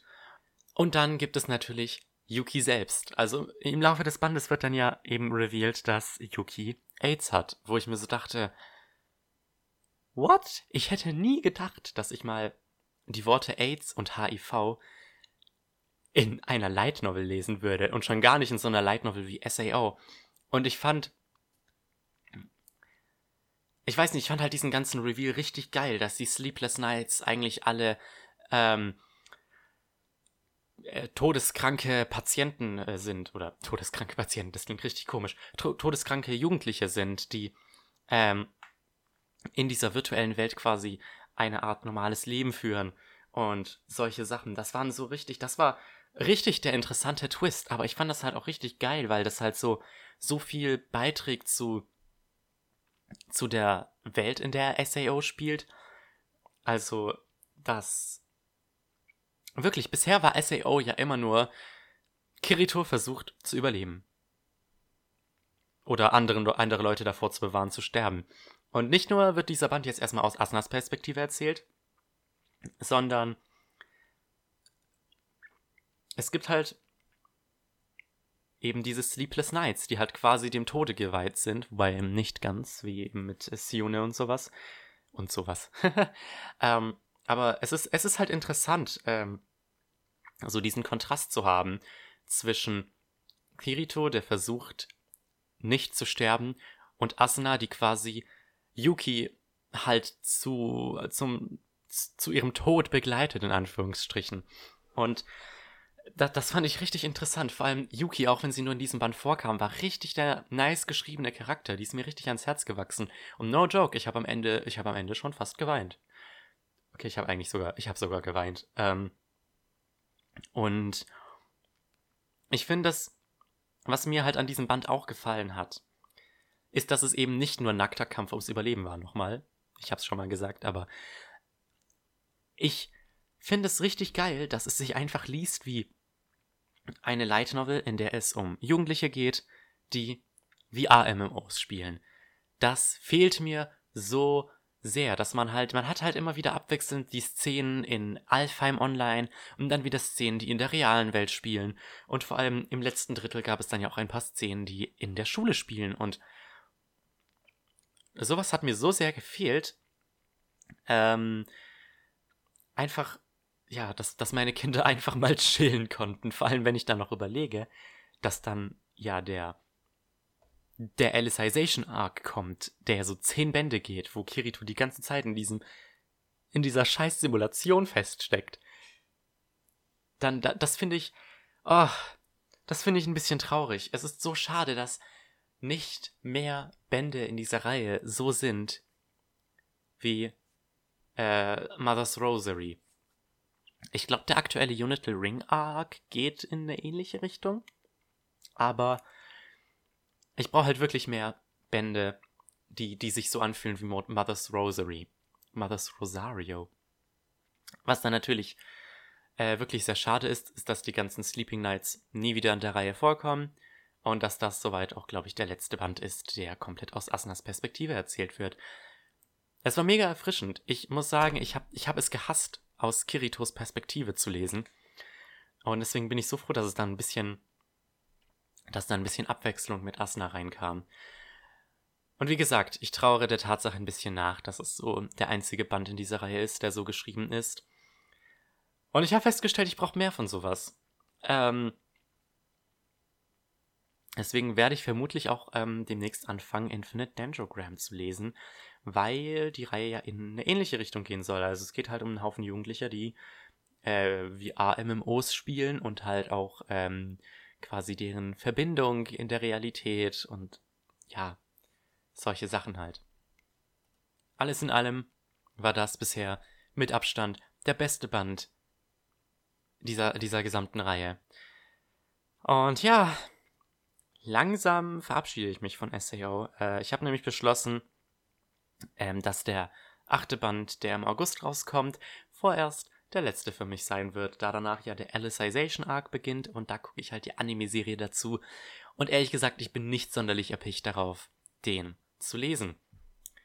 Ähm, sobald allerdings dann äh, nächstes Jahr die vierte Anime-Staffel vorbei ist, werde ich vermutlich die Novels weiterlesen, aber dann auf Polnisch. Äh, ja, auf Polnisch sind nämlich schon Bände 19 und 20 draußen und es ist sehr wahrscheinlich, dass bis dahin auch Band 21 bereits draußen ist. Progressive erscheint auch schon bei denen und ich glaube, wenn ich Alicization durch habe, werde ich erstmal die ganzen Bände auf Polnisch kaufen und die dann lesen, weil, äh, ja, Unital Ring, also der aktuelle Story Arc, soll ja wirklich richtig gut sein. Und das scheint wohl auch schon der finale Story Arc dieser Reihe zu sein. Also darauf freue ich mich. Aber erstmal, erstmal muss ich mir wirklich eine kleine Pause gönnen von Sword Art Online.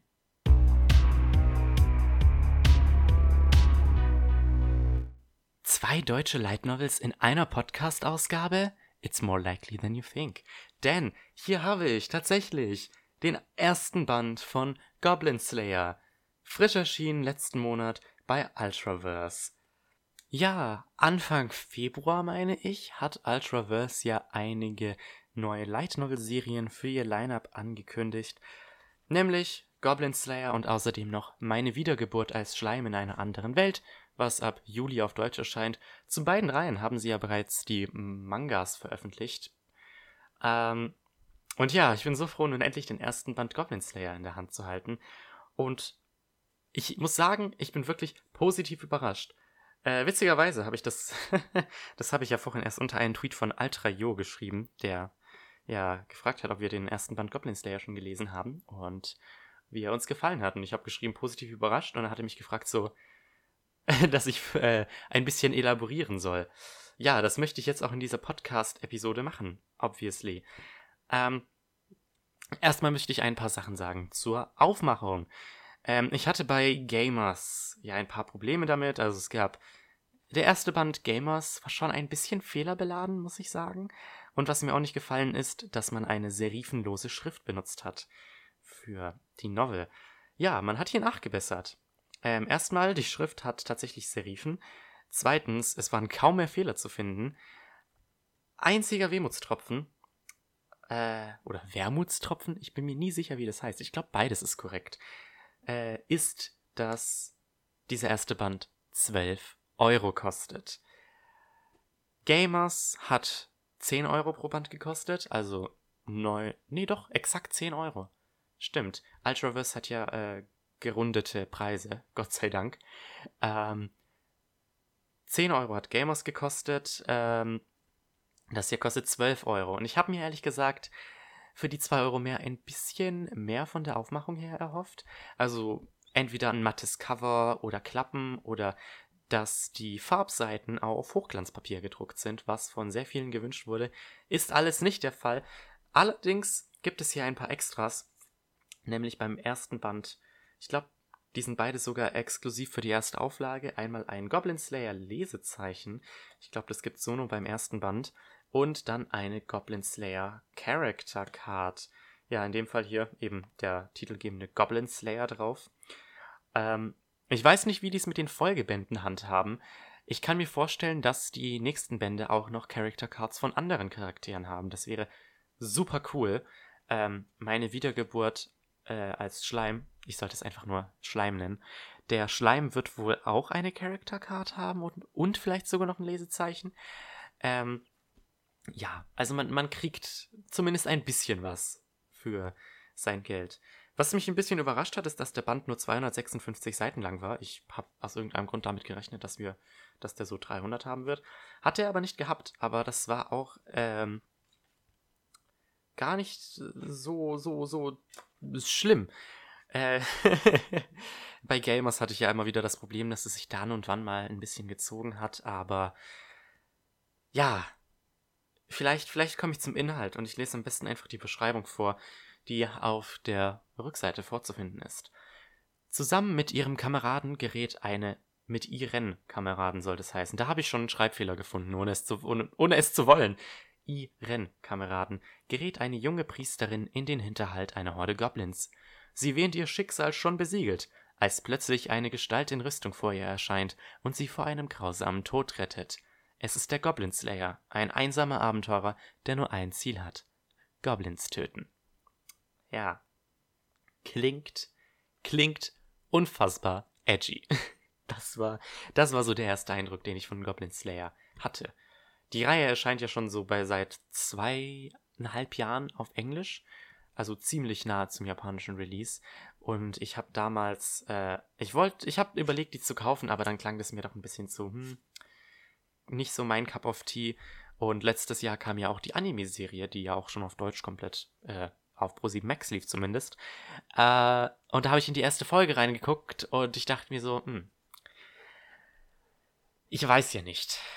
Die Sache ist die, in der Novel, also die Novel ist zum Glück einiges harmloser als der Anime und wohl auch wie der Manga. Ich habe den Manga nicht gelesen, aber der soll ja wirklich sehr explizit sein. Ähm, die Novel ist zum Glück nicht so. Die ähm, die, die, die setzten nicht so sehr auf den Schockfaktor, meiner Meinung nach, wie eben der Manga oder die Anime-Serie, womit ich gerechnet hätte. Die Sache ist die, äh, ja, es ist sehr blutig, äh, Leute werden vergewaltigt, aber es wird nie irgendwie so eben auf so eine Weise erzählt, die halt irgendwie eine Reaktion aus dem Leser herausholen will. Es wird halt sehr matter of factly gesagt, was passiert wird.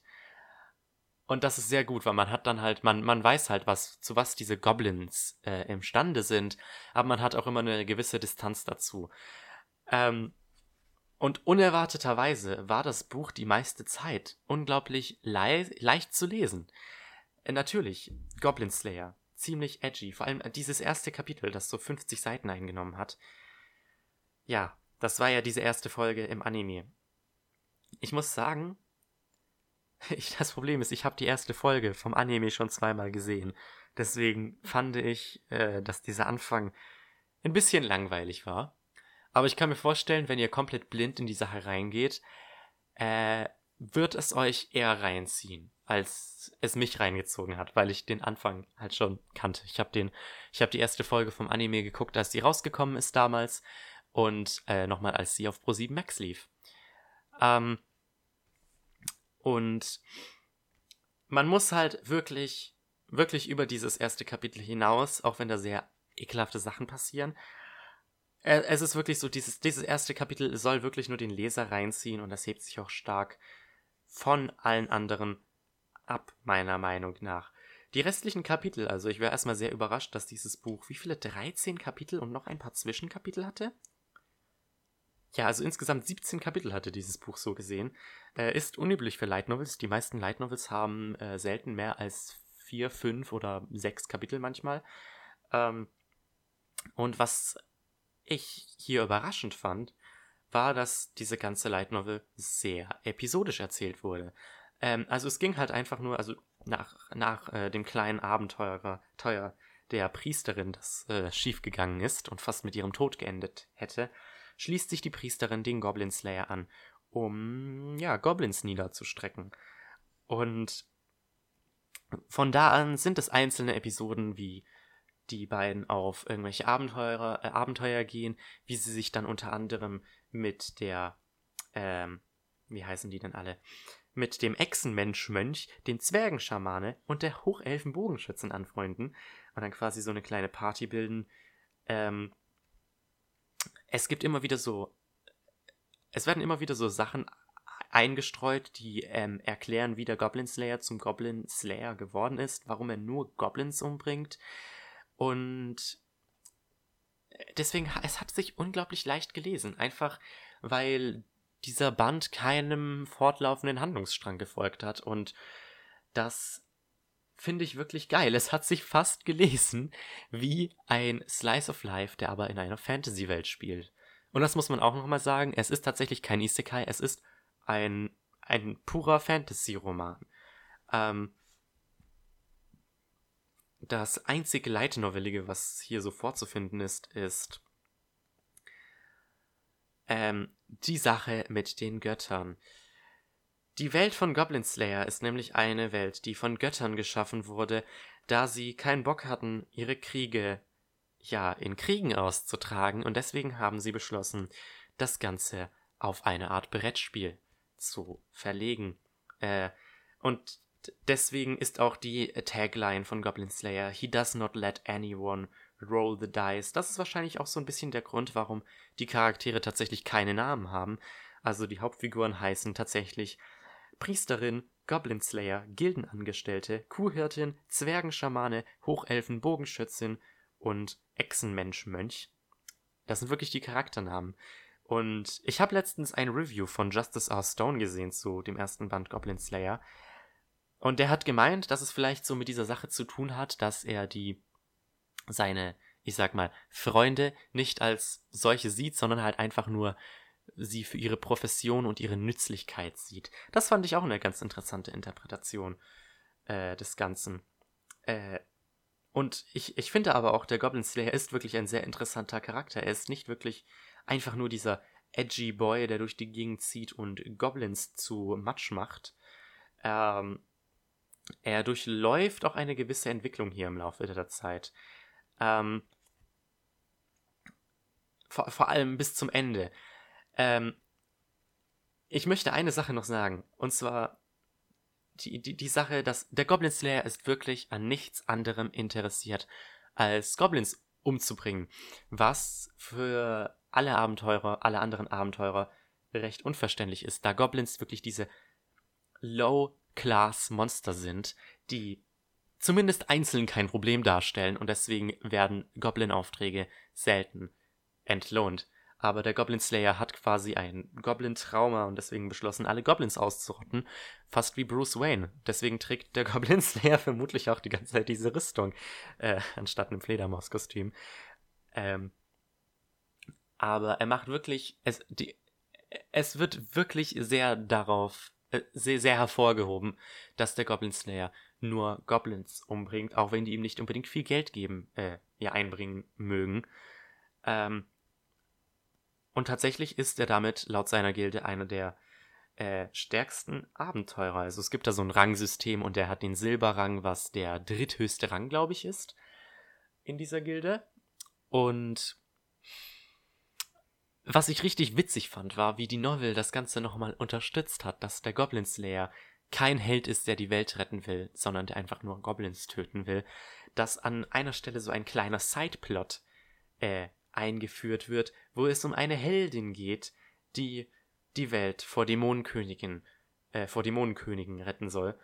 ja, wird irgendwann äh, in einem Zwischenkapitel eingeführt und irgendwann äh, gegen Ende oder kurz vor Ende wird dieser Sideplot dann nochmal eben aufgelöst. Ganz, ganz am Rande. Und das, das fand ich so witzig, wie man, wie das nochmal unterstrichen wird, dass es keine Geschichte ist um Helden, die die Welt vor irgendwelchen Dämonen retten wollen. Denn Goblins, auch wenn sie für Menschen gefährlich sind, sind wirklich das kleinste Übel, das diese Welt hat. Aber sind halt oberste Priorität für den Goblin Slayer. Und wie gesagt, es gab tatsächlich Charakterentwicklung für den Goblin Slayer bis zum Ende dieses äh, ersten Bandes hin, was meiner Meinung nach sehr gut gemacht wurde. Auch wenn, wie gesagt, diese Novel sich sehr episodisch liest.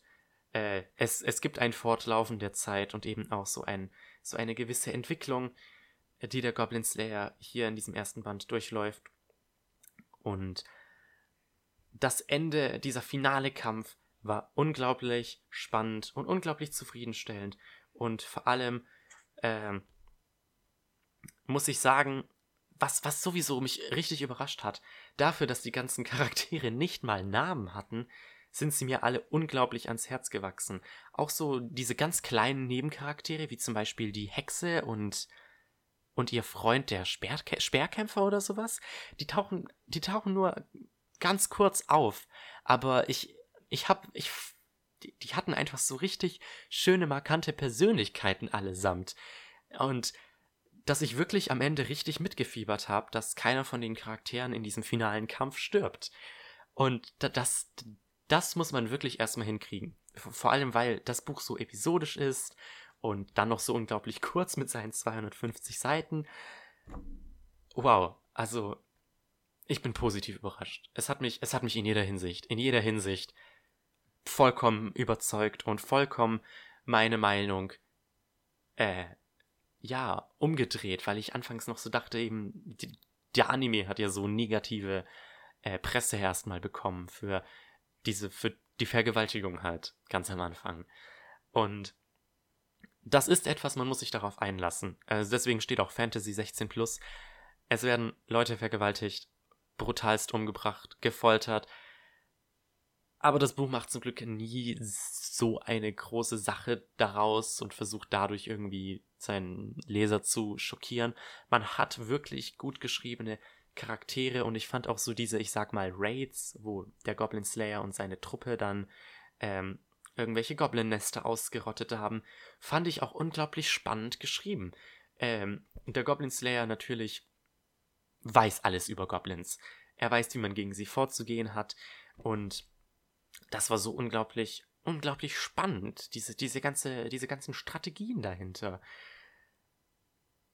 Und ja, puh, das war, das war wirklich richtig, richtig ein geiles Buch. Äh, das würde ich tatsächlich auch nicht Light Novel Lesern ähm, empfehlen, dass die da mal reingucken, weil wirklich äh, ich, ich habe, ich, ich muss sagen, ich habe wirklich kaum High Fantasy gelesen. Äh, ich wollte es eigentlich. Ich habe hier, in fact, äh, Anfang des Jahres habe ich mir diese, den ersten Sammelband äh, von Askia gekauft, falls das jemand kennt, weil ich unbedingt in High Fantasy reinkommen wollte, weil ich vielleicht auch selber mal in die Richtung was schreiben wollte. Und ja, jetzt habe ich hier mit Goblin Slayer meine Droge gefunden, weil es ist wirklich ein guter Fantasy-Roman. Den würde ich auch nicht Light Novel Lesern ans Herz legen. Das ist natürlich immer die Sache bei Light Novels. Ähm, Goblin Slayer hat auch jetzt schon zehn Bände und äh, ist immer noch ongoing. Das ist natürlich die Sache, dass man Leute überreden muss, dass sie da Geld, äh, dass sie da Geld investieren und da dranbleiben. Aber ansonsten, wenn die weitere, wenn die Reihe weiterhin dieses Niveau aufrechterhalten kann, kann das wirklich eine meiner Lieblingsreihen werden. Weil, ja, unglaublich, unglaublich gut dieser erste Band. Ich bin so froh, dass ich den gekauft habe. Äh, ich habe eigentlich überlegt, nur den ersten Band zu kaufen und dann aufzuhören, weil ich dachte, das wird mir wahrscheinlich nicht gefallen. Aber jetzt kann ich es kaum erwarten, bis der nächste Band draußen ist. Der kommt, glaube ich, im August raus. Leider hat Ultraverse ihre August-Neuheit noch nicht angekündigt. Das sollte aber dann im Laufe des Monats mal geschehen. Vielleicht haben wir in der nächsten Podcast-Ausgabe ein paar Light-Novel-Lizenzen. Wer weiß, wer weiß. Würde mich auf jeden Fall freuen. Also ja, danke Ultraverse, dass ihr, dass ihr das auf den deutschen Markt bringt. Ich freue mich auf den nächsten Band und das Gute ist, ich kann die Wartezeit ja äh, mit Gamers und mit der Schleimnovel überbrücken. Bei der Schleimnovel bin ich auch gespannt. Der Anime hat mir da ja gefallen. Äh, aber aktuell Goblin Slayer sehr hoch im Kurs bei mir. Aber gut, ähm, das war's jetzt auch erstmal hier mit meiner kleinen Rezension dazu. Gleich geht es wieder weiter mit ein paar englischen Light Novels. Doch vorab noch ein Wort von unserem Sponsor.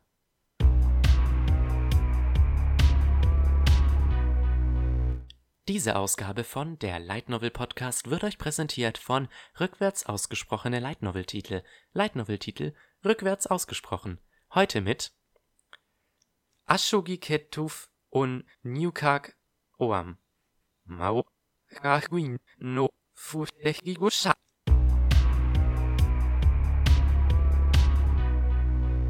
Hui, äh, mh, hm, der heutige Sponsor klang unerwartet dämonisch.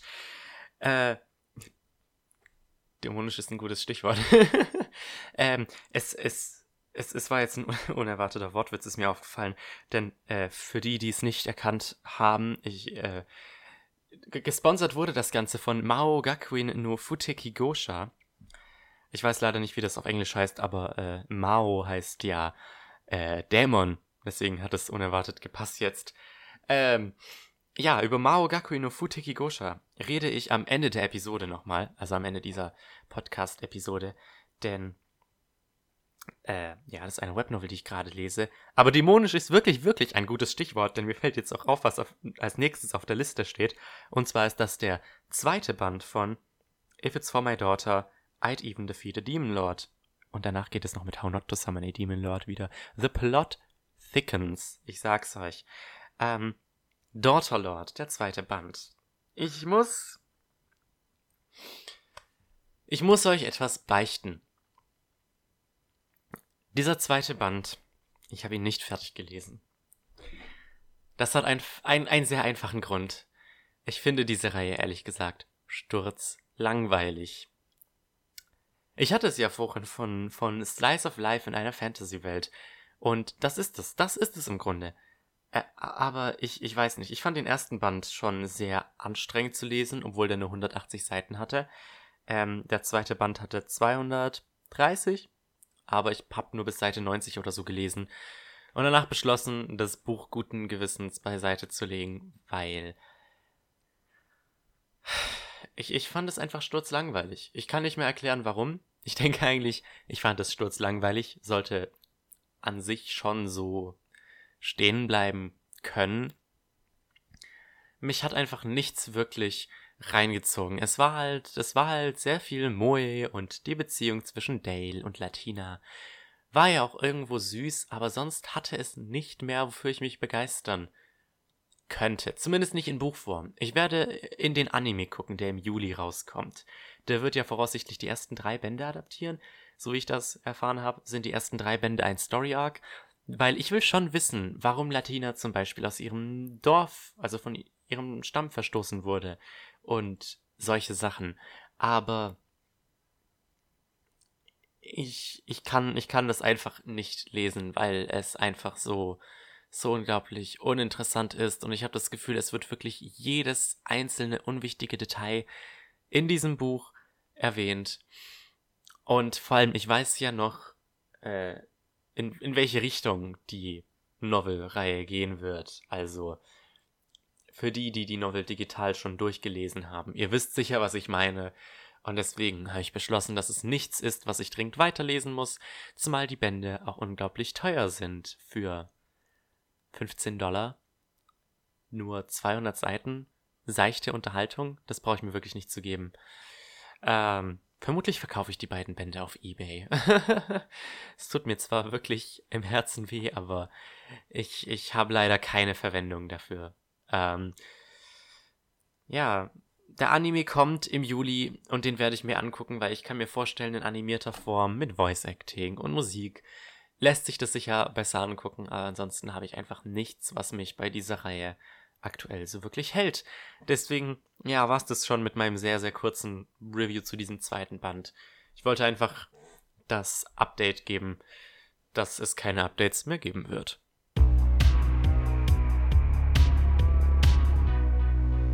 Ja, ja, dann wollen wir noch weitermachen mit dem eindeutig besseren Dämonenlord.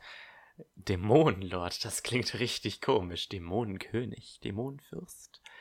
Demon Lord. How not to summon a Demon Lord. Band 3. Ja, der ist ja schon seit Anfang April draußen. Bin da aber leider nicht dazu gekommen, den zu lesen. Dafür aber habe ich den letzten Monat gelesen und der vierte Band ist auch schon unterwegs zu mir. Ähm, ja. Wo fange ich an? Am besten, weil, weil ich hier gerade den, den Tweet von mir äh, vor Augen habe, ähm, am besten mit dem Pacing. Denn was wirklich schon seit Band 1 konsistent ist, ist diese sehr seltsame Spannungskurve. Denn die Bände fangen meist sehr langsam an, bis sich die ganze Situation dann plötzlich äh, zum Beginn des letzten Drittels zuspitzt und dann ja quasi der finale Kampf, so die letzten 60, 70 Seiten in der Regel kommt. Äh, ein Trend, der sich auch hier fortsetzt. Ähm, ja, denn das Hauptevent, was ja eben die Beschwörung von Clem wäre, äh, trägt sich erst so um Seite 100 rum zu, oder nicht? Lass ich mich mal schauen. Ja. Ja, also erst nach über 100 Seiten.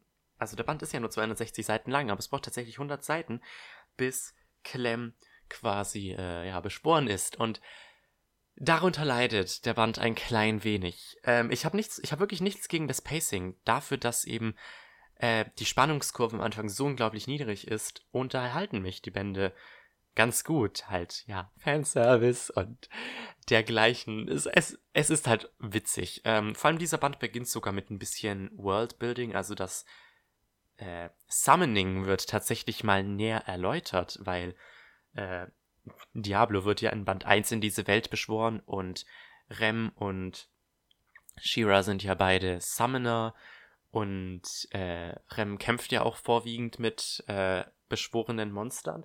Das wird am Anfang erklärt.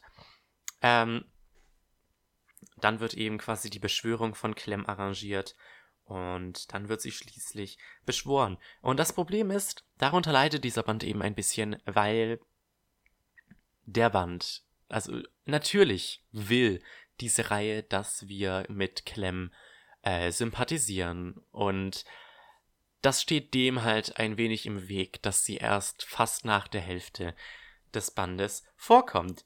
Dann muss ich allerdings sagen, ich habe Clem auch schon im Anime geliebt. Ich liebe einfach ihre Persönlichkeit. Das ist so, so unglaublich absurd, weil sie ist halt dieser Dämonenkönig und äh, sie lässt sich so einfach davon überzeugen, von Shira überzeugen, dass Menschen umbringen böse ist. Und dann denkt sie sich, hm, was zu essen wäre geil. Und dann geht sie halt mit den anderen in die Stadt, um Kekse zu essen.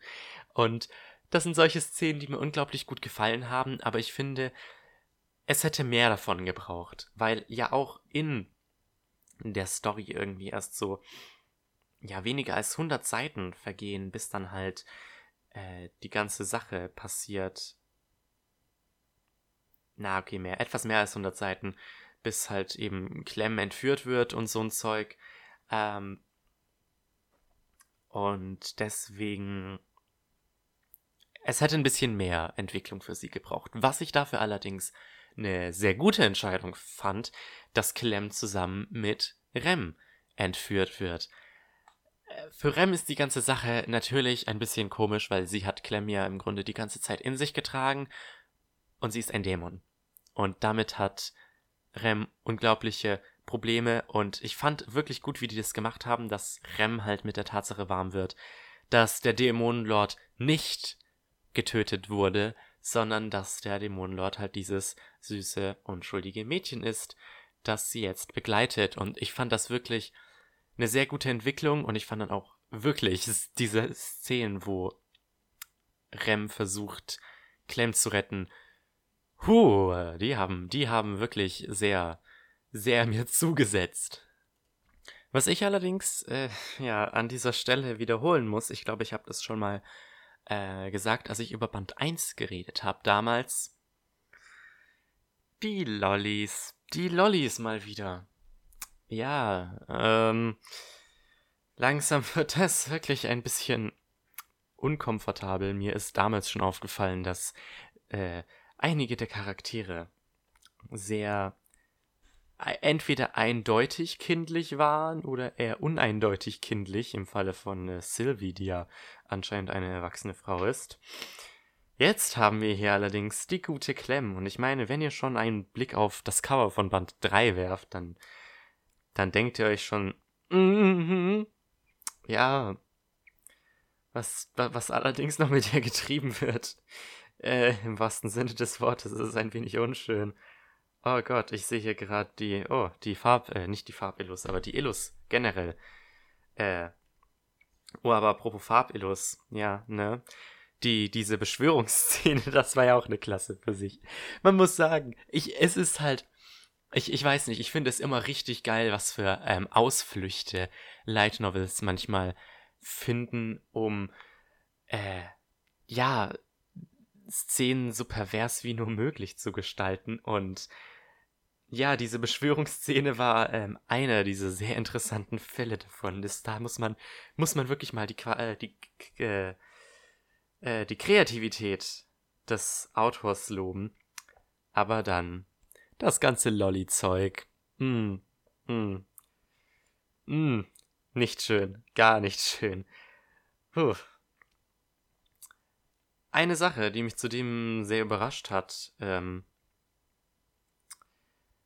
ist, dass ich dachte, der Anime, der letztes Jahr lief, hätte die ersten drei Bände abgedeckt. Das stimmt allerdings nicht so ganz, denn ähm, der dritte Band hat zwar ein richtiges Ende, es gibt allerdings noch den Epilog und ähm, ja, in, in Band 4 geht es dann quasi mit dieser Story weiter und dieses erste Kapitel oder was es ist von Band 4, wo dann halt eben noch, äh, das wurde noch ähm, in der letzten Folge des Animes adaptiert. Äh, macht aber auch Sinn, weil Alicias und Edelgards Story da einen Abschluss kriegt. Zumindest Alicia. Äh, ich weiß nicht, wie es mit Edelgard ist. Die werden wir wahrscheinlich öfters noch sehen. Allerdings kommt Alicia, soweit ich das weiß, nicht mehr vor. Frühestens in Band 12. Also, was heißt frühestens? Spätestens in Band 12. Denn vor kurzem ist der zwölfte Band in Japan erschienen und da war Alicia tatsächlich auf dem Cover drauf. Ähm, deswegen, ja, ich bin gespannt. Ich bin ein wenig zwiegespalten, was Alicias Charakter angeht. Ich weiß auch nicht mehr, wie man das im Anime exakt gelöst hat. Deswegen bin ich da doch gespannt ähm, auf den vierten Band, um zu schauen, wie sie quasi zum Guten bekehrt wird. Ähm, ansonsten, ja, es, es ist schön, diese Reihe zu lesen.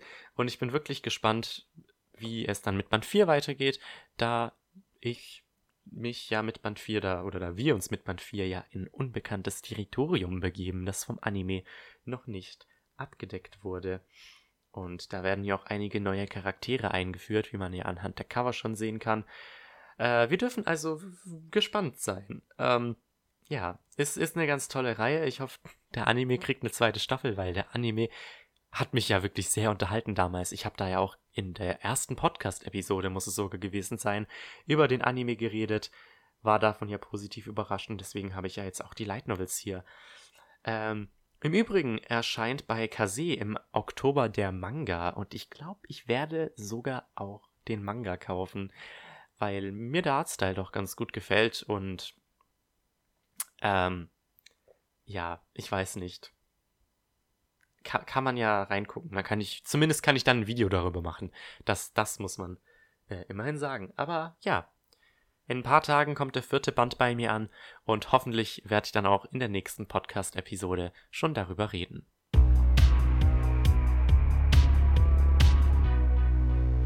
So, wollen wir uns doch mal äh, langsam weiter bewegen und über die letzte J-Novel Club Novel zu reden. Das klang sehr seltsam. Und das ist der dritte Band Baccarina, der vor circa einem Monat rausgekommen ist.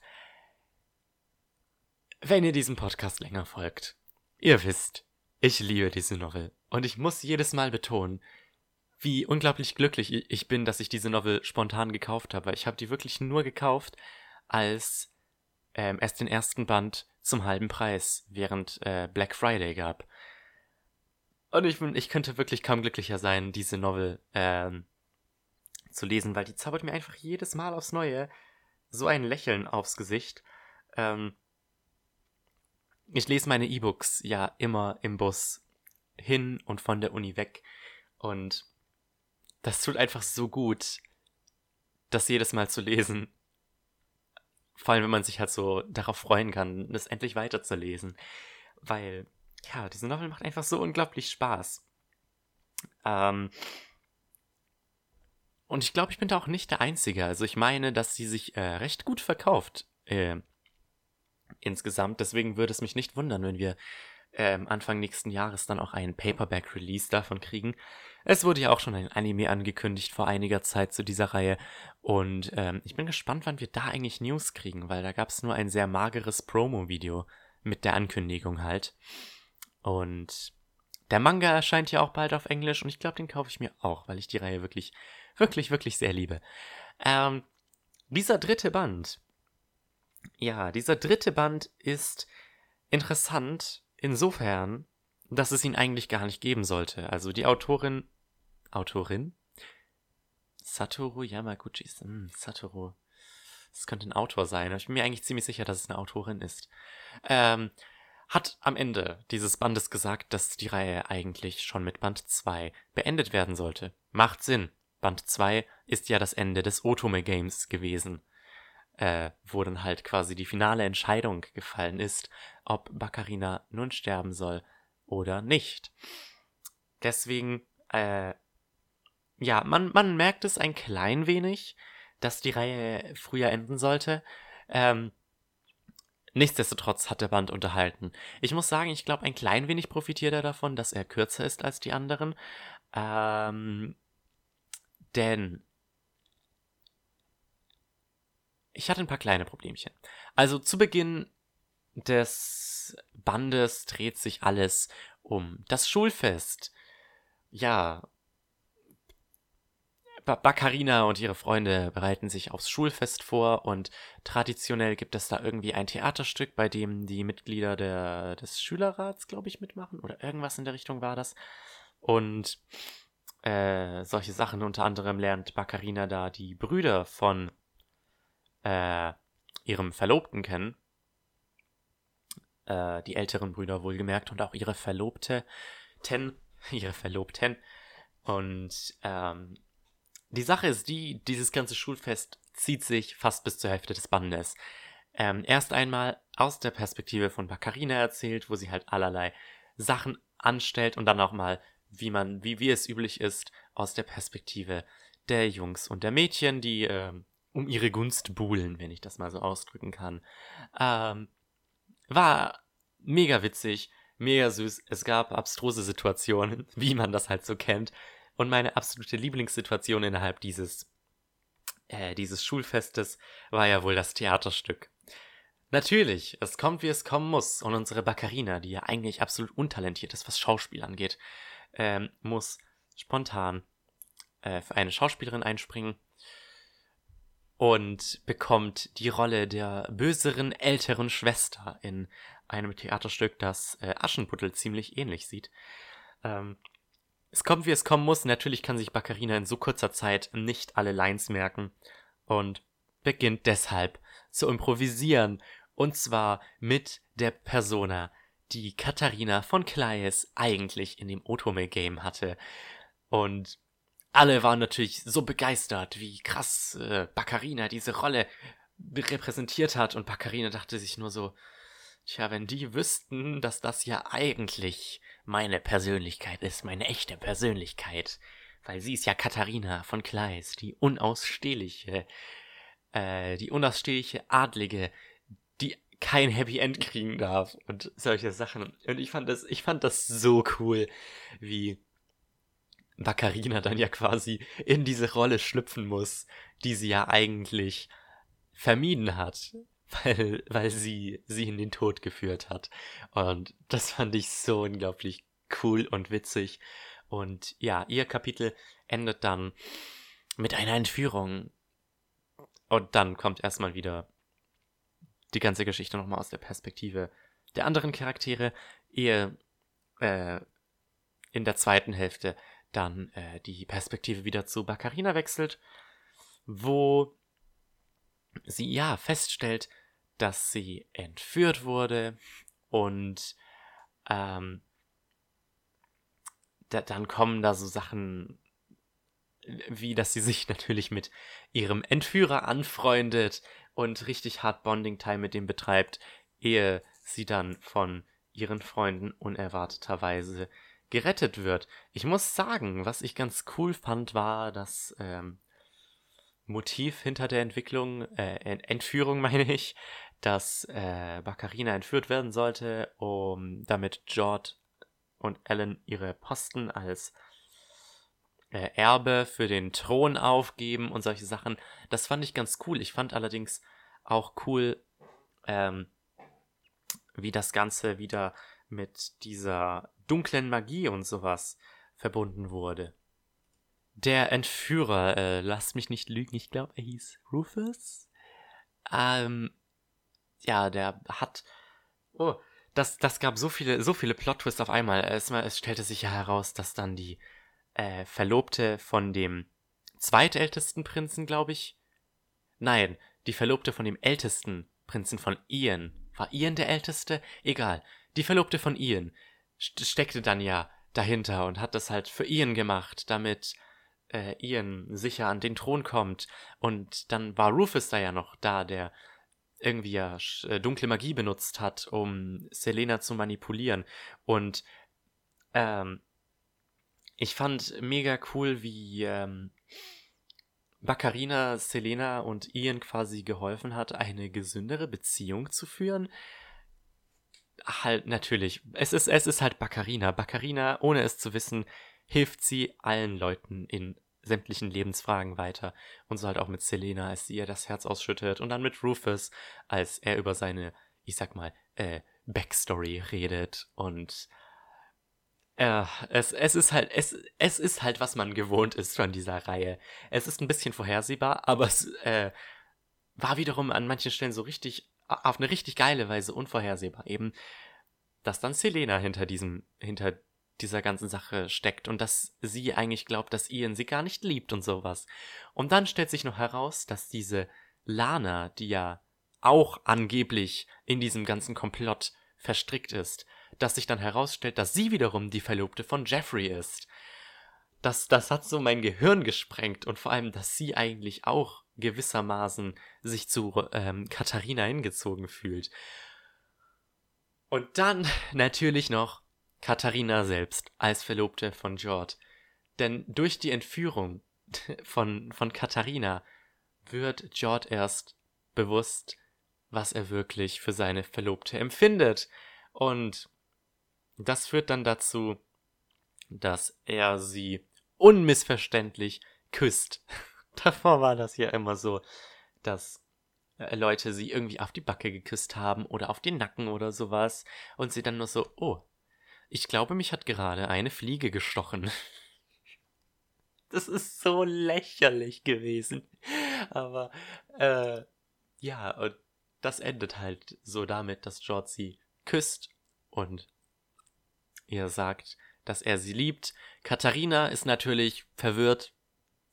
Wie könnte es anders sein? Aber äh, es ist schön, dass, auch wenn es in diesem Band nicht so viel äh, Liebeszeug gab, äh, jetzt langsam sich die Story in eine romantischere Richtung entwickelt. Okay, es gab ja schon das Liebesgeständnis von Mary am Ende von Band 2, aber jetzt, da Katharina ja sogar geküsst wurde, am Ende dieses dritten Bandes, bin ich mal wirklich gespannt, äh, wo Band 4 hingehen wird. Und vor allem, ob wir noch irgendwas mit Rufus gemacht wird. Und mit Ian und Jeffrey. Weil das finde ich, ehrlich gesagt, sehr interessant. Ja.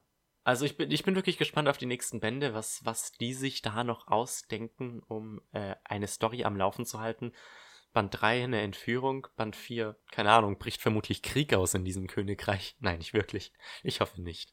Aber so abstrus kreativ wie diese Reihe ist, wirklich, ich bin gespannt, wie es weitergeht. Ich, ja, ich bin wirklich sehr gespannt.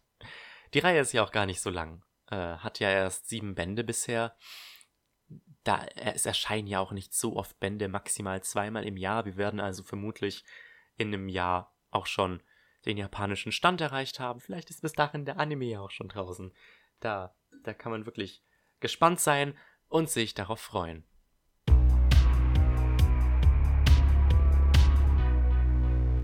So, jetzt wird es aber wieder Zeit, sich ein wenig Yen Press zu widmen, denn die brachten letzten Monat äh, eine Light Novel raus, auf die ich sehr gehypt war, nämlich Torture Princess, beziehungsweise Fremdtortürchen, wie es auch in äh, elitären Kreisen bekannt ist.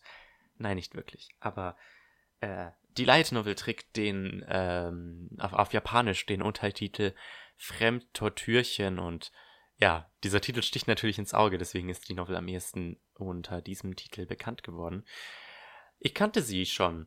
Äh, die Reihe läuft, glaube ich, seit 2016 und ich habe 2017, Anfang 2017, den ersten Band in einer Fanübersetzung gelesen, die danach leider nie weiterging.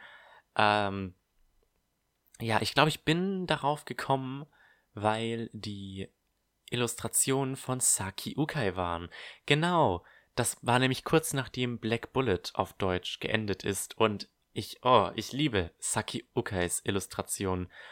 Äh, absolut. Und dann habe ich geschaut, was die noch für Novels illustriert hat. Und dann war da Fremdtortürchen, was ziemlich sexy aussah, äh, eine sehr interessante Beschreibung hatte und wovon es dann auch eine Fanübersetzung gab. Ja, äh, wie man am japanischen Titel erkennen kann. Tatsächlich ist im englischen Titel keine Erwähnung davon. Aber auf Japanisch trägt die Novel den Namen Isekai Gomon Hime. Also auch hier gilt wieder, es ist ein Isekai. Ja, der gute Kaito Sena ist der unglückliche Protagonist, der in die Ereignisse dieses Buches verwickelt wird, nachdem er von seinem eigenen Vater brutal ermordet wird. Er wacht dann im Körper eines Golems auf, herbeibeschworen von Elizabeth Le Fanu, auch bekannt als die Folterprinzessin, wo sie ihn dazu einspannt, äh, ihr Diener zu werden, ansonsten würde sie ihn foltern, bis er seinen jetzt letzten jämmerlichen Atemzug tut, und darauf ist Kaito nicht sonderlich erpicht, deswegen entscheidet er sich dazu, ja, sich ihr anzuschließen, mehr oder weniger. Ja, wie er kurz darauf erfährt, ähm, ja, arbeitet die Folterprinzessin auch auf ihren Tod hinzu, denn ihre Aufgabe ist es, 13 Dämonen umzubringen, um dann von der Kirche exekutiert zu werden. Denn, ja, Folterprinzessin, sie trägt den Namen natürlich nicht ohne einen Grund. Schließlich wurde sie ähm, von der Kirche allerdings gefasst. Da die Folterprinzessin allerdings unglaublich mächtig ist, hat die Kirche beschlossen, äh, sie noch ein wenig länger am Leben zu lassen, damit sie mit der Plage der 13 Dämonenkönige fertig wird, ähm, die die Kirche selbst leider nicht besiegen kann. Und so begleitet Kaito sie, wie sie eben den 13 Dämonenkönigen den Garaus macht, bis sie dann schließlich selbst stirbt. Was hierbei ziemlich interessant ist, äh, ist eben die Tatsache, dass es für die beiden Protagonisten kein gutes Ende gibt. Zumindest ist kein gutes Ende in Aussicht soweit. Äh, denn Obviously, Elizabeth wird sterben, sobald sie ihre Aufgabe verrichtet hat. Sie hat Kaito allerdings zu Beginn auch klar gemacht, wenn sie stirbt, wird auch er sterben. Das heißt, für die beiden bleibt nichts anderes als der Tod, was ich ziemlich interessant finde. Äh, zumal Kaito selber am Anfang klar macht, dass man ihm mit dem Tod nicht drohen kann, weil er, ja, sein voriges Leben war wirklich nicht lebenswert und nachdem er schon einmal gestorben ist, vor allem so brutal, und ja, kann ihm Tod nicht wirklich viel ausmachen, wenn er noch so grausam ist.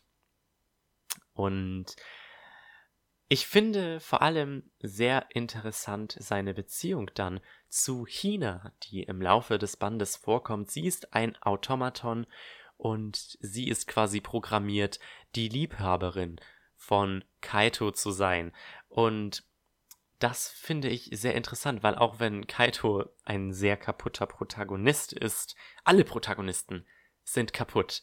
Es ist so unglaublich faszinierend, wie kaputt diese drei Protagonisten dieses Buches sind.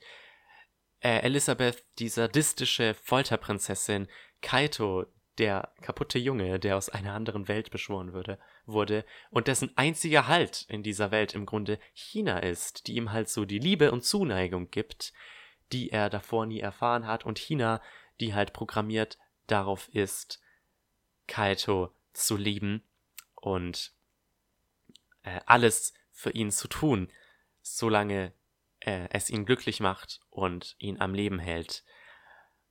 Und ich finde, daraus ergibt sich eine wirklich, wirklich faszinierende Dynamik aus diesen Charakteren, die einfach so bis in den Kern nicht gut funktionierende Menschen sind.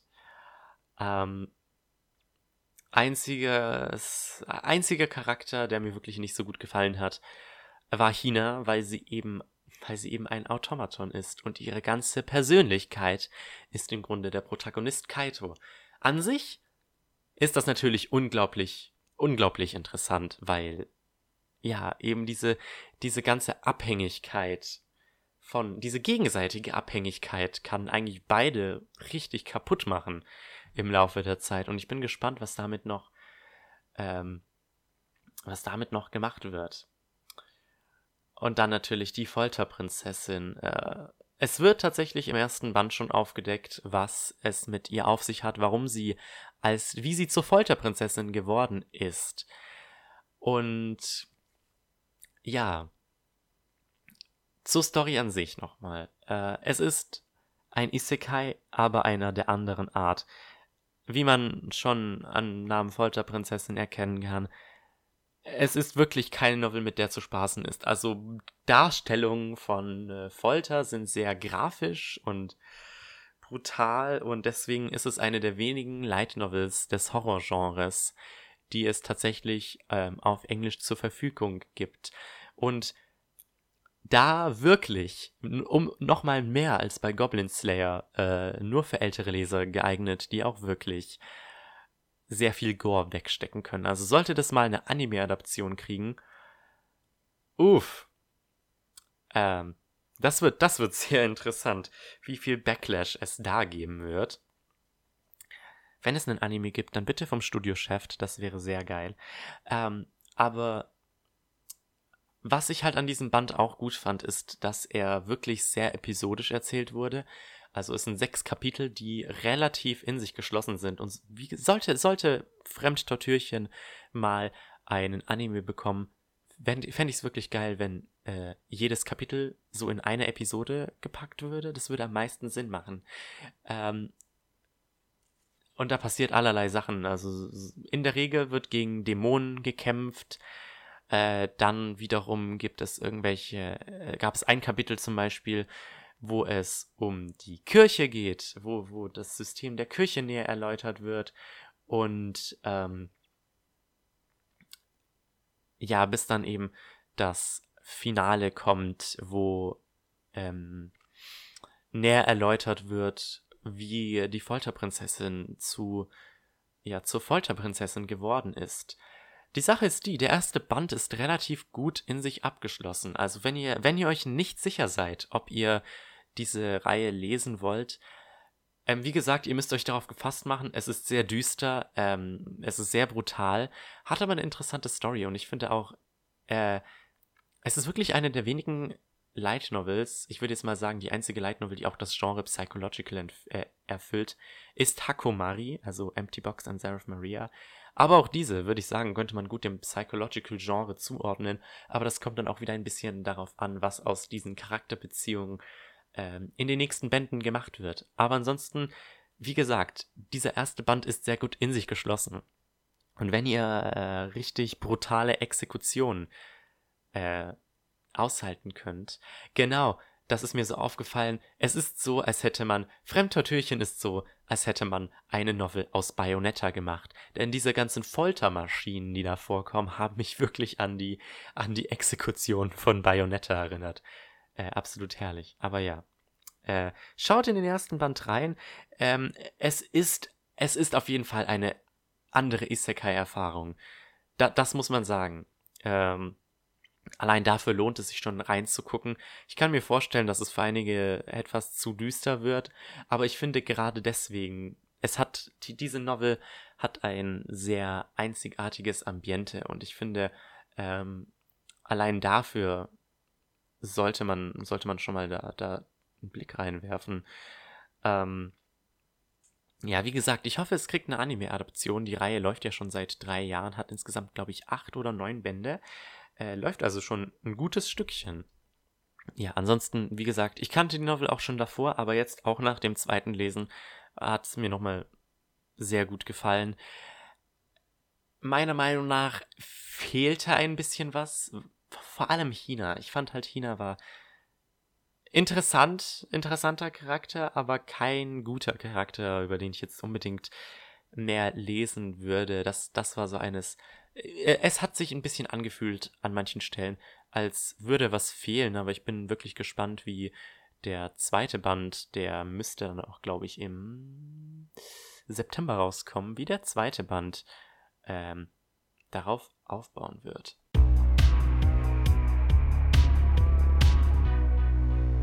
Gut, dann kommen wir zu der letzten Light Novel für äh, diese Episode. Wow, diese Episode ist jetzt schon die längste.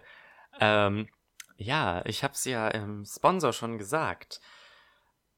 Eine Webnovel, die ich irgendwie spontan angefangen habe zu lesen, weil sie auch in Japan recht populär ist. Also wenn ihr die Light Novel Rankings von Justice R. Stone guckt, ähm, der, die, die Bände der Novel sind immer wieder ähm, in den Top 10 vertreten. Und deswegen dachte ich mir so, hm, das scheint ja wohl recht gut zu sein. Ähm, Mao Gakuin no Futeki Gosha, beziehungsweise, oh, der volle Titel davon, den muss ich vorlesen. Mao Gakuin no Futeki Gosha, Shijo Saikyo no Mao no Shiso, Tensei shite Shisontachi no Gaku e Kaiyo. Ui, oder auf Englisch übersetzt, danke Novel Updates. The student unsuited for Demon Lord School. The strongest Demon Lord in history, the founder, reincarnates and attends a school with his descendants. Ja. Gott sei Dank gibt es diese Light Novel Titel, die einfach den ganzen Plot erklären. Ähm, um das Ganze nochmal auf Deutsch zu übersetzen.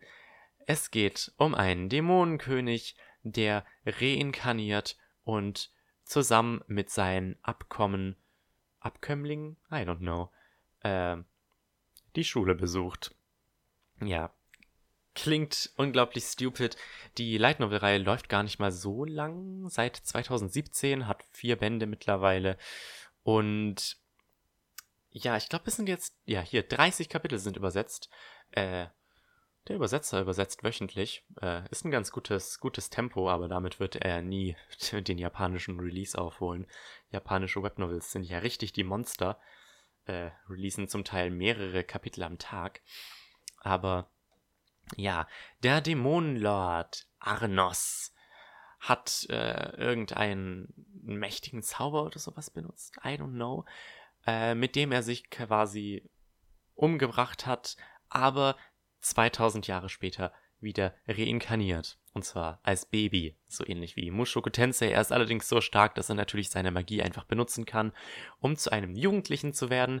Und ähm, er beschließt, die Schule zu besuchen, die auf seinem, in seinem Schloss errichtet wurde, die den zukünftigen Dämonenkönig ausbilden will. Natürlich ist er selber der Dämonenkönig, deswegen ist er der geeignete Kandidat. Als er dann allerdings zu der äh, äh, zum, zum Test geht, zum, zum Einstufungstest oder so ähnlich, wird seine äh, magische Fähigkeit beurteilt.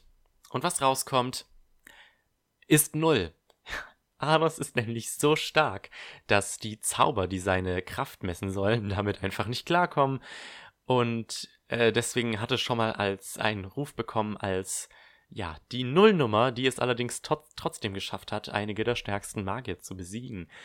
Ja, ähm, er kommt natürlich, weil, weil er eben dies, es gab da irgendwie ein Kampfturnier oder sowas und weil er dort siegreich war, schafft es natürlich trotzdem auf die Schule und während dieses Turniers lernt er Misha kennen, die Schwester, die Zwillingsschwester von Sascha, die als die stärkste Schülerin geht, die zufälligerweise auch in Arnos Klasse ist. Und Arnos als jemand, der eigentlich ja eben keine wirklichen magischen Fähigkeiten besitzt, offiziell, schafft es immer wieder, alle zu verblüffen um ihn herum mit seiner absoluten Stärke, denn Magie in den 2000 Jahren hat sich stark zurückentwickelt und er hat Wissen, das ja seit Jahrtausenden verloren ist und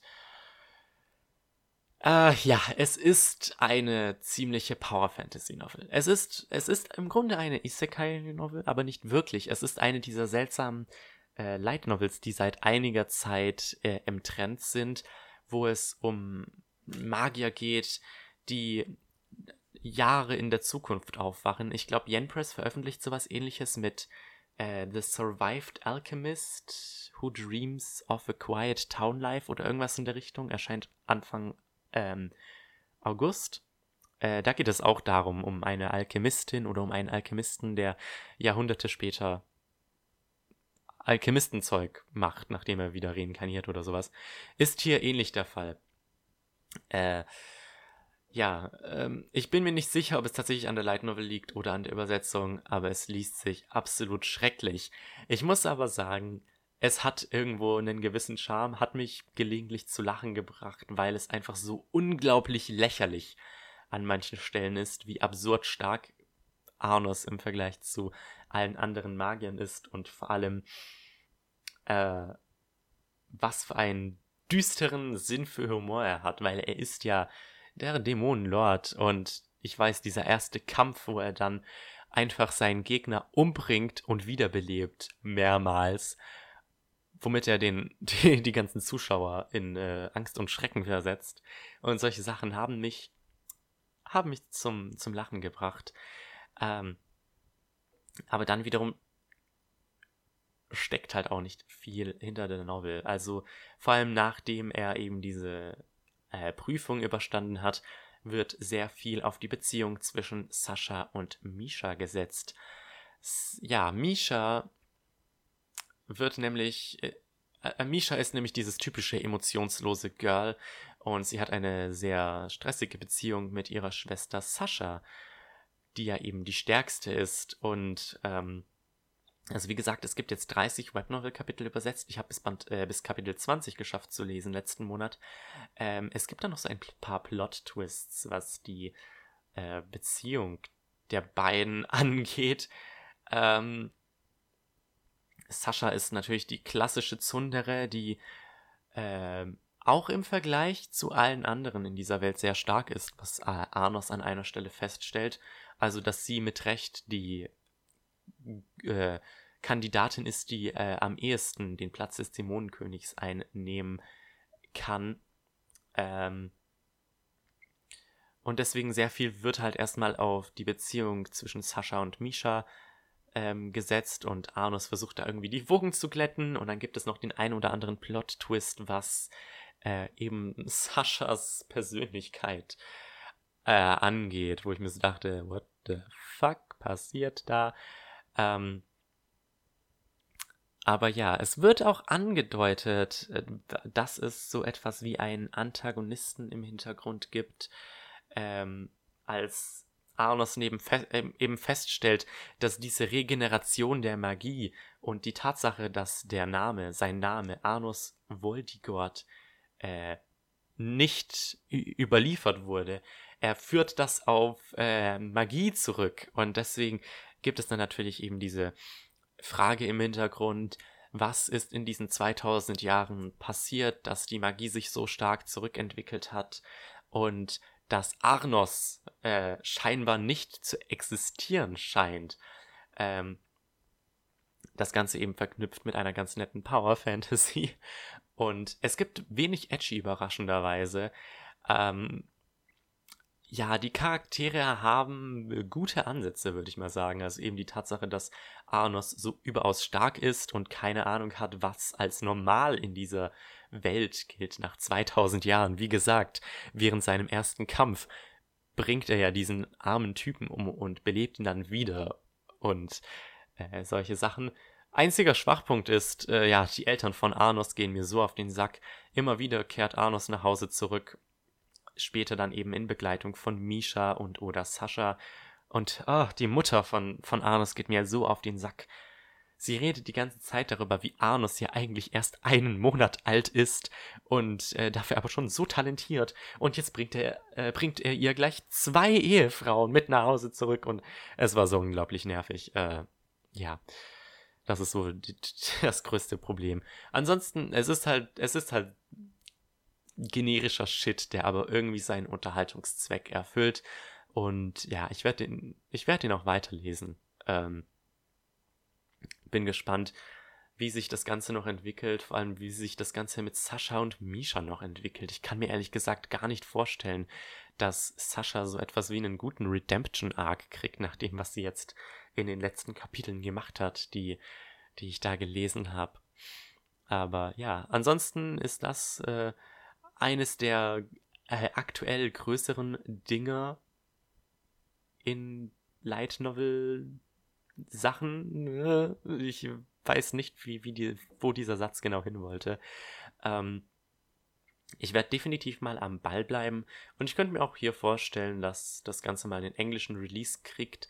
Fände ich auch ganz super, weil die Übersetzung ist ja eine einzige Katastrophe. Aber ansonsten, 30 Kapitel sind raus, der Übersetzer übersetzt wöchentlich, also wenn ihr euch ranhaltet, äh, könnt ihr die Novel noch aufholen. Äh, deswegen kleine Empfehlung von mir, wenn ihr wissen wollt, was aktuell so in Japan Light Novel technisch los ist. Ähm, ja, kann man definitiv mal reinlesen.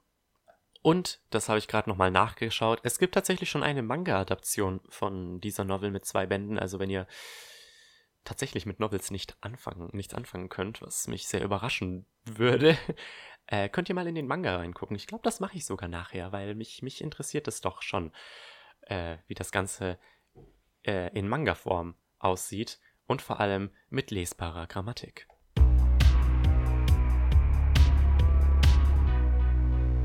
Tja, damit wäre auch diese gigantische Episode zu Ende.